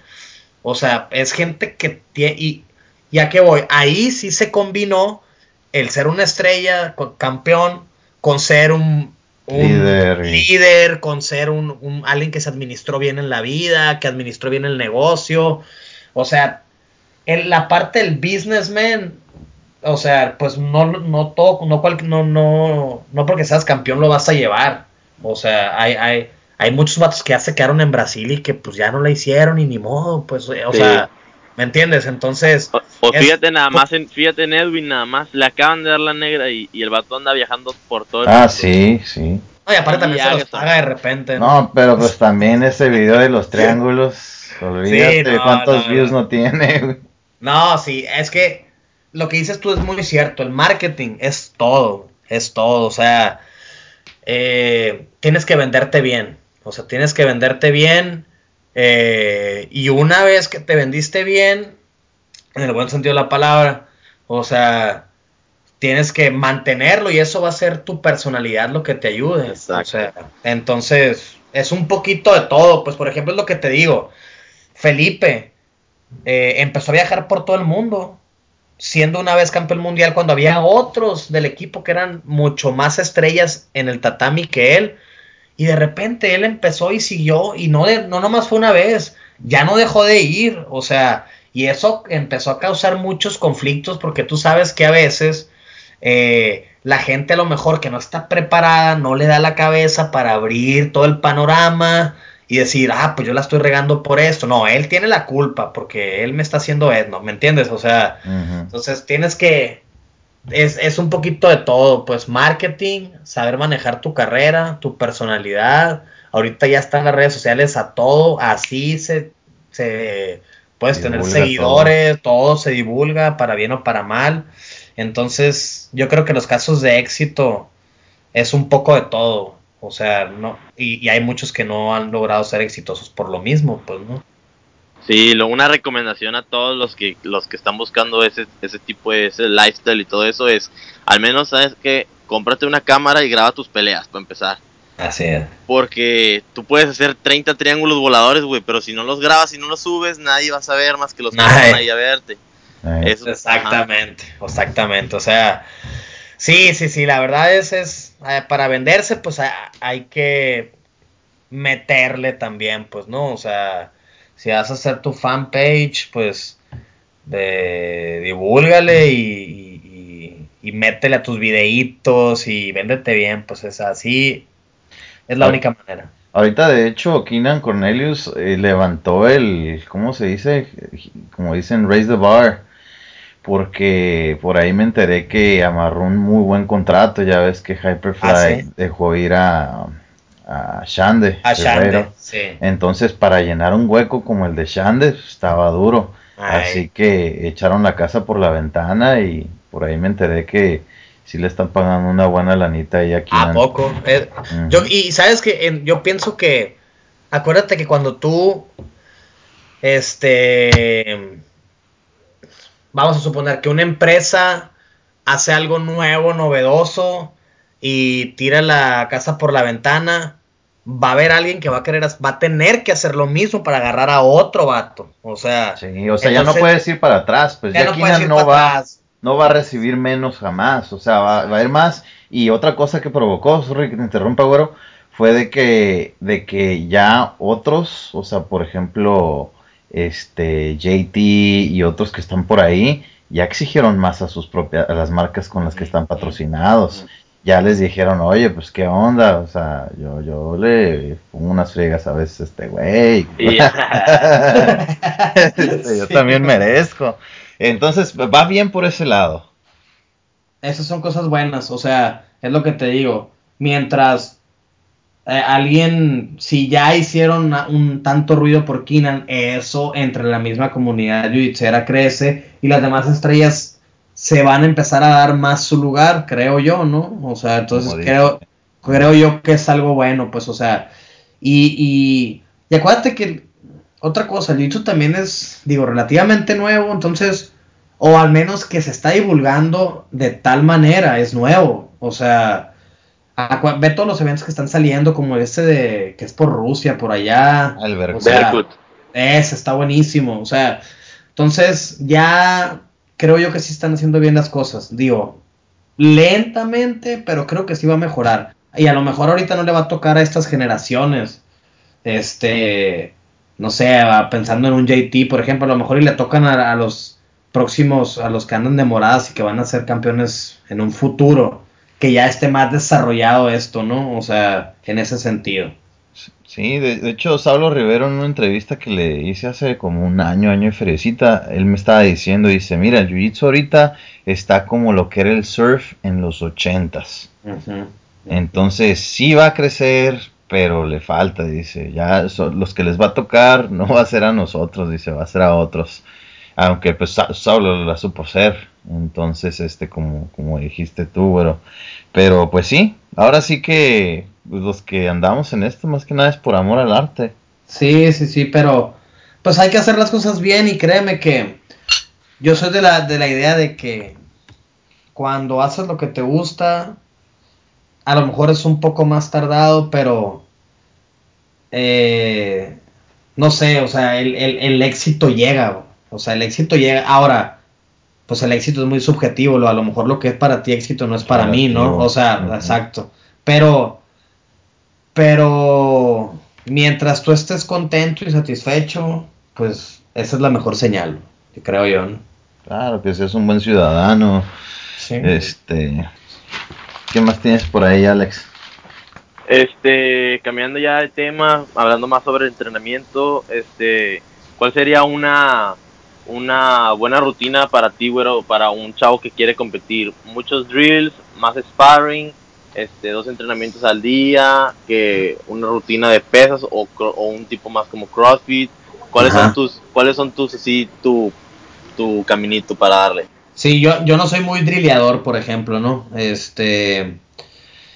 Eh, de hecho, te voy a decir algo, el que me enseña los drills es el Pablo, por así, así te la pongo, o sea, porque él sí ve todo y eh, eso, eso es otra cosa. Los, los que ya estamos en los 30, por ejemplo, tú tienes, si tienes gente competidora, tú tienes que, allá hay un momento, tú vas a tener la experiencia, vas a tener el colmillo, vas a tener, y por eso te, te vas, le vas a ganar a tus alumnos, ¿no? En, teoría, pues, o sea, pero realmente empiezas a aprender muchísimo de ellos, mucho más de lo que tú crees cuando tienes la mente abierta, porque como ellos están tan activos, eh, ellos están clavadísimos en eso, entonces tú ya empiezas a, absorber mucho de tus alumnos también, o sea, es un círculo virtuoso, o sea, tú les estás enseñando, pero tú estás aprendiendo muchísimo de ellos con muchas posiciones. Por ejemplo, yo nunca he hecho, no sé, one guard, por ejemplo. Nunca la hice. O sea, nunca... Y ahora la sé defender porque mis alumnos me enseñaron. Me explico. O sea, ¿por qué? Porque estos morros que están compitiendo ya les pasó y se pusieron las pilas y aprendieron a, defender o a hacer, etc. Entonces, tú vas aprendiendo con ellos. Una rutina así buena. Yo más que el CrossFit, la verdad, sé que hay mucha gente que hace CrossFit, pero soy más de la idea de, de la rutina de alguien especializado en esto. Yo, por ejemplo, he estado entrenando con Ítalo Vilardo, que es, una, es un preparador físico. Este, muy conocido en el, Muy conocido en el medio jiu y MMA también, ¿no? Y él realmente son trabajos específicos, o sea, de fierros, ¿no? No, no, no, no es tipo CrossFit ni nada, son fierros, pero es fortalecimiento. Eh, por ejemplo, Pablo también lo hace. Eh, y, pues me he sentido muy bien. Y son, son rutinas, eh, son cuatro veces a la semana. Por ejemplo, lo que yo hago, ¿no? Tal, tal cual. Lunes, martes, jueves, viernes es de físico. Y ya si el entrenamiento de Jiu-Jitsu en las noches, si le puedes meter otro de Jiu-Jitsu también, dobletear, está muy bien. O sea, pero una tranquilona y otra más hardcore, ¿no? Más hardcore. O sea, para que, para que las dos no sean muy pesadas, pues. Tiene que haber una a lo mejor eh, light sparring o lo, que sea, rolar tranquis, y otra ya más competitiva, pues, ¿no? Entonces, para que haya un equilibrio. Entonces, eso es como, como aquí la gente lo, lo combinamos y, y ha funcionado bien, ¿no? O sea, a prueba y error hemos aprendido muchas cosas, como todo. Entonces, antes, por ejemplo, hacía CrossFit y me desgastaba exageradamente. Las rodillas, todo. Las rodillas, los hombros, todo, o sea. O después probé con otro entrenador y de repente me ponía rutinas de dos horas y medio. Este vato, no sé si cree que voy a ir al, al Ironman o a dónde, o sea. entonces, y ya después me encontré con Ítalo, este, porque Felipe me lo recomendó. Y de verdad, eh, son rutinas de una hora físicas. O sea, las termino, a veces hay rutinas de 40 minutos. O sea, trabajas específico, pero trabajas bien. Porque te desgastas y lo más importante, no lo haces bien, que es el jiu-jitsu. O sea, hay veces que la raza le da más importancia al físico que al, que al jiu-jitsu. eso es un error, eso, es un error. Es un sí, porque te ves muy fuerte y te ves muy con es vanidad. Pero no, no, no, y, y, y, la técnica se ve que, que, falta. No está pulida, pues exactamente. Y aparte, deja tú eso, llegas desgastado al entrenamiento de Jiu-Jitsu y ¿qué empieza a pasar? Te lesionas, este, no rindes igual, o sea, entonces, tú, a ver, yo soy peleador de Jiu-Jitsu, yo no soy un, un, un, maratonista, yo no soy un crossfitero, entonces, ¿qué tienes que hacer al 100%? Eso, o sea, el Jiu-Jitsu. Lo demás es un complemento. ¿Qué me va a servir a mí para mejorar en el jiu-jitsu? No al revés, ¿no? Entonces, ahí sí tienen que equilibrar, bien. Oye, ¿cómo, está, cómo funciona eso de, con Italo tú, güero? Porque yo he visto a veces el Twitter de ese vato que le manda cumplido de que ya le mandé su rutina. Ajá, ajá ¿cómo, ¿cómo funciona? Checa, él te hace un programa, ¿no? Eh, y él te manda todo. Haz de cuenta que primero pues te le vas a mandar tus datos, de qué peso, todo, cuáles son tu calendario de competencias. Él tiene todo, todo bien estructurado y de verdad lo recomiendo muchísimo, este, porque es una persona, él está en Brasil, entonces todos los programas en, él entrena a Cayo, a Samir, a Queixinho, a toda la a Felipe, a Comprido. Comprido nunca ha hecho preparación física. Y la única vez que ha hecho preparación física fue contra Saulo, ya vimos cómo le fue. Oh, o sea, buena. terminó muy bien, terminó mucho mejor que Saulo. O sea, nunca lo vas a ver a Comprido mamado, ni mucho menos, no. O sea, pero sí, porque le pega bien duro los tacos. Pero iba, iba al 100 preparado, pues, o sea, se, eh, entonces, bueno, ahí como funciona es, tú lo contactas, tiene una página, obviamente pues tiene un costo, ¿no? Este, el, el, el suscribirte, ya que le mandas los datos, eh, y él te manda rutinas semanales o de cada dos semanas.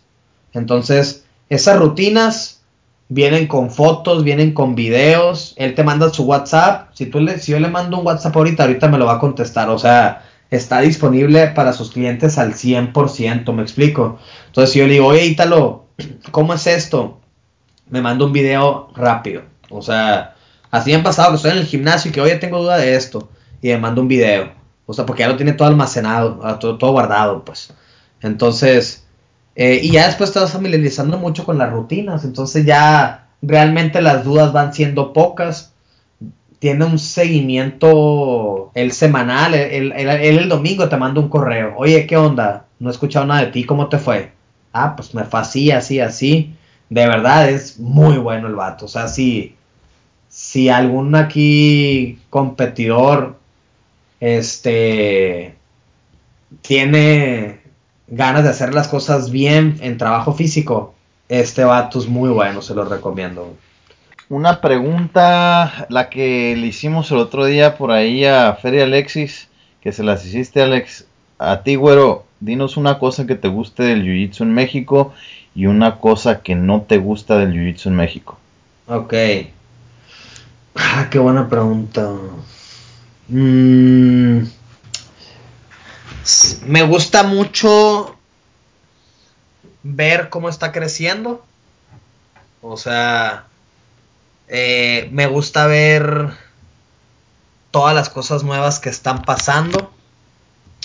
Me gusta, por ejemplo, creo que ya la, la, la comunidad, eh, sobre todo los que nos movemos un poquito más viajando en este cotorreo, realmente es una comunidad, o sea, todo dar, pues, ¿no? Eh, yo, yo, por ejemplo, no sé, eh, he tenido la oportunidad, esta vez que fuimos a Chiapas, creo que en noviembre, no, sí, en noviembre, Alexis y eh, pues a todo dar, o sea, la camaradería, eh, buena vibra, independientemente de los equipos, eh, ha mejorado muchísimo eso. Antes, ¿cómo te explico que no podías hablar con un vato de otra academia, ¿no? O sea, el celo, la rivalidad, porque a mí, yo, a mí me tocó eso, o sea, eso yo lo he disfrutado muchísimo, el cambio que ha dado el Jiu-Jitsu, de, de, ser más abierto, de, de, de poder convivir academia a academia, de todo ese tipo de cosas, ¿no? Y cómo ha crecido en cuanto a eventos. Eso es lo que me gusta. ¿Qué no me gusta? Fíjate, yo pienso que todavía, a pesar de los buenos o de los cambios que ha habido, sigue habiendo gente que todavía se maneja como antes. Con envidia. ¿no? Con envidias, con mucho celo, siendo que realmente ya se están quedando atrás por lo mismo, ¿no? O sea, ¿por qué? Porque ¿quiénes están empujando el jiu-jitsu ahorita? Las nuevas generaciones, pues, o sea, las generaciones que ya hablamos ahorita. Y esas nuevas generaciones ya traen otra mentalidad. Entonces, hay gente que no, o sea, hay, siento que todavía el jiu-jitsu en ciertas partes de México se maneja muy arcaico, pues, o sea, de que viene a la antigua y, y, y, y eso no hace que progrese más. E ese Sí. es mi punto de vista. Más que nada los, los que ya tienen rato, ¿no? ¿Sabes qué? Sí, o sea, los que, los que ya tienen rato, este, yo creo que ya cambiar un poquito el switch, o sea, cambiar la mentalidad y, y este, y, y ya, pues, o sea, darse cuenta que las cosas, o, o sea, o evolucionas o te quedas fuera. Y sabemos de mucha gente que literal se ha quedado fuera porque no evolucionó. O sea, Sí. el, men- el mentalidad, ¿eh? O sea, el mentalidad. No en talento ni no en talento ni nada, no. O sea, Ujú. evoluciona a como vienen las cosas o te vas a quedar fuera de la jugada totalmente. Pues entonces, me gusta mucho eso, camaradería entre la, con la gente, las nuevas generaciones, todo. Pero siento que, por otro lado, hay, sigue habiendo envidias, celos. eh, y han pasado algunas otras cosas, ¿no? Este, que, que bueno, a lo mejor no debería comentar. Está bien, Pero esos son eso- para fuera de aire. Es, es- sí, el aire. es un poquito más de lo mismo, ¿no? Es un poquito más de lo mismo. En resumen es eso. Bueno, güero, oye, ya para despedirnos, porque pues ya nos diste mucho de tu tiempo, este, Bien. algún alguna persona que se quiera afiliar a tu equipo, que quiera ser parte de, de Güero BJJ Braza, México, ¿dónde te puede conseguir? ¿Dónde te puede contactar? ¿Qué son los requisitos que pides para unirse contigo? Pues de hecho, mira, de si te fijas, Brasa ha crecido mucho, pero ha crecido de una manera ordenada. Tratamos de, de no dar una afiliación con el solo hecho de tener una academia más palomeada o ser un número más. Lo que nosotros hacemos es, es un proceso en el cual queremos conocer a la persona, o sea, conocer al instructor, conocer la academia, conocer el, el ambiente que se vive, o sea, de primera mano, de, de que, por ejemplo, hace poquito se nos acaba de afiliar eh, Jorge Gutiérrez de Braza Tampico, es, es el último que se incorporó al equipo, ya somos menos 17 según lo que... Según 17 el- braza en todo México. 17, sí. Y conmigo están ya, checa, es Hermosillo, Obregón, es Guaymas, es Mochis, es Culiacán y Tampico, directamente conmigo, ¿no? Este, y tenemos en proceso una. ¿A qué me refiero en proceso? A que Monterrey. eh, Monterrey no está conmigo directamente. Juan es un gran amigo mío, pero él está directamente con Felipe y con Prido. Entonces él, él, así es como, como se ha manejado. Pero yo voy mucho para allá. Este. Y, y voy, pues doy clases allá cada vez que puedo, etcétera. Eh, pero bueno, aquí la cosa es, si alguien se quiere afiliar a Brasa, pues me puede mandar un correo, brazahermosillo.gmail.com. El proceso es conocernos. Hazte cuenta que vamos a tener una cita. eh, o sea, conocernos en el sentido de que platicar, conocer tu academia, conocer cuáles son tus intenciones, tu plan de trabajo, eh, que realmente sea alguien que tenga ganas de hacer las cosas bien. Eh, no regalamos cintas, no hacemos negocio con cintas. Este, te digo, si realmente que sea, cuidamos mucho el perfil, es decir, por perfil me refiero a gente que busca lo mismo que tú en, en- el jiu-jitsu, ¿no? O, o tener una afinidad. Entonces, así es como hemos crecido, ordenadamente, y, así lo seguiremos haciendo. Entonces, cualquier cosa, gmail.com, ahí estamos a la orden. Excelente. Oye, hablando sobre, sobre los cinturones, güero, ahorita que lo comentaste, ah, yo por ahí escuché que hay muchas academias que están implementando la cinta verde, ya sabes, en medio de la, de la blanca y la azul. Muchas veces es como que para motivarlos. eh, O la blanca con una rayita azul en medio también. Ah, sí. Ajá, ¿tú crees que sea para, o sea, sea un- más, más que nada una herramienta para retener alumnos, que es difícil mantener motivado un cinta blanca porque están, o sea, que está poniendo friega tras friega, friega tras friega, eh, un año completo, año y medio? Sabes que, pues la neta, a mí en lo personal, si es de adultos, o sea, es de adultos, eso, es para adultos eso, ¿verdad? También para adultos, ajá, es, es No, sí es o sea, yo no lo hago. O sea, para mí las, las, las cintas ya están establecidas. Mm, Si te quieres, si, o sea, te doy un grado para motivarte, dos, tres. O sea, yo lo que trato de hacer es inculcar a la raza que, que, que o sea, motívate aprendiendo diariamente. O sea, la cinta no a busques llegar- la cinta. Sí, o sea, dice Comprido, eh, la cinta no debe ser tu fin, debe ser una consecuencia, güey. O sea, Ujú. tú entrena, vato, disfruta la jornada, disfruta tu entrenamiento, créeme que va a llegar, o sea, el resultado, o sea, tu premio, porque es un premio finalmente, una cinta, o sea, es, es algo que, para empezar, estás invirtiendo mensualidad, tiempo, esfuerzo, todo, entonces es un premio que nosotros te damos a eso, ¿no? Eh, entonces, eso de meter cintas para motivar, para mí, en lo personal, no es necesario, o al menos en mi academia no aplica. Eh, respeto quien lo haga totalmente.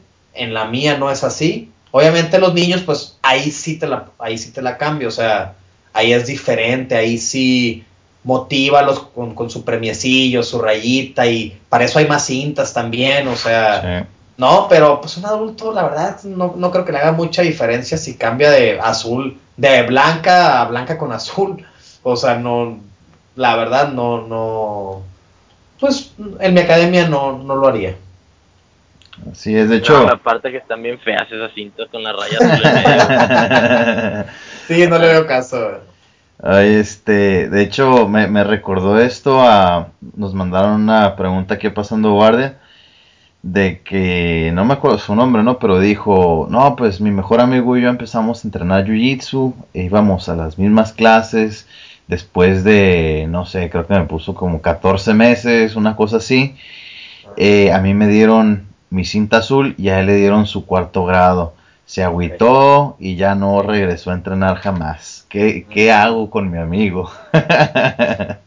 es que acuérdate que cada persona es diferente, número uno. O sea, si, si tratas de mantener un equilibrio en una academia, por, tienes que cuidar ciertos puntos, ¿no? O sea, ahí sí estoy de acuerdo.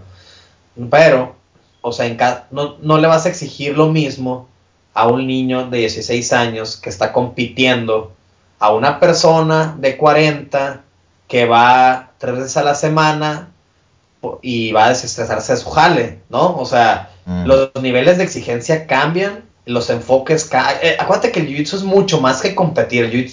la, la, competencia es una parte mínima. O sea, el jiu-jitsu es mucho más que eso. Entonces, no puedes exigir lo mismo a tus competidores, a tus hardcoreeros, que a tus que a la, que a, que a la gente promedio, que es, que es la gente que te o sea, que mantiene el, tu academia, ¿me entiendes? O sea, a ver, ¿cuánta gente es la hardcore? Como un 15%, ¿no? Exactamente, un 15%. Un 15, 20% se me hace mucho. O sea, tres. Exactamente. Entonces, tú tienes a las demás personas que están viendo el jiu-jitsu como algo más, eh, más relajadón, etcétera. Entonces ahí sí tienes que medir, o sea, hay evaluaciones según cada quien, o sea, como instructor sí separas. Ahora, no porque empieces al mismo tiempo que uno vas a llegar a igual al mismo tiempo, o sea, a lo mejor y pues se le facilita más al otro que a ti, a ti te va a dejar un poquito más de tiempo. Yo sí he dejado más, yo sí he dejado más tiempo a gente, o sea, que empezó junto con otros y que hubo que dejarlo otros seis meses ¿Me entiendes? Pero yo como maestro hablo con ellos, pues, porque no quiero que se me desanimen. O sea, los motivo a que sigan y de que va a llegar, tú tranquilo. Es, es, es trabajo de, del maestro también eso, ¿no? O sea, es estabilizar un poquito las cosas, porque sí, cada quien es diferente. Así es, así es. Bueno, pues muchísimas gracias, güero, por compartir el tiempo aquí con nosotros en el podcast de Pasando Guardia. No sé si tengas por ahí algún mensaje que quieras dar a la gente, agradecer patrocinadores, etcétera. Eh, pues únicamente quiero agradecerles a ustedes la invitación. Este, la verdad es que siempre me da mucho gusto platicar con ustedes, este, verlos, eh, buenos amigos. Y, a la gente, pues únicamente que sigan entrenando Jiu-Jitsu, que, disfruten el día a día. Este, la verdad es que el Jiu-Jitsu es algo muy gratificante. Te da, te da cosas que, que, no te diera pues alguna otra actividad, ¿no? Simplemente haces amistades con gente que en la vida hubieras visto. Eh, en fin, que disfruten y, que se cuiden. Muchas gracias por la invitación. Ya Muchas gracias, güero. Ahí estamos en contacto, raza. Sale. Nos vemos próximamente. Un abrazo. Claro que sí, un abrazo. Gracias. Bye.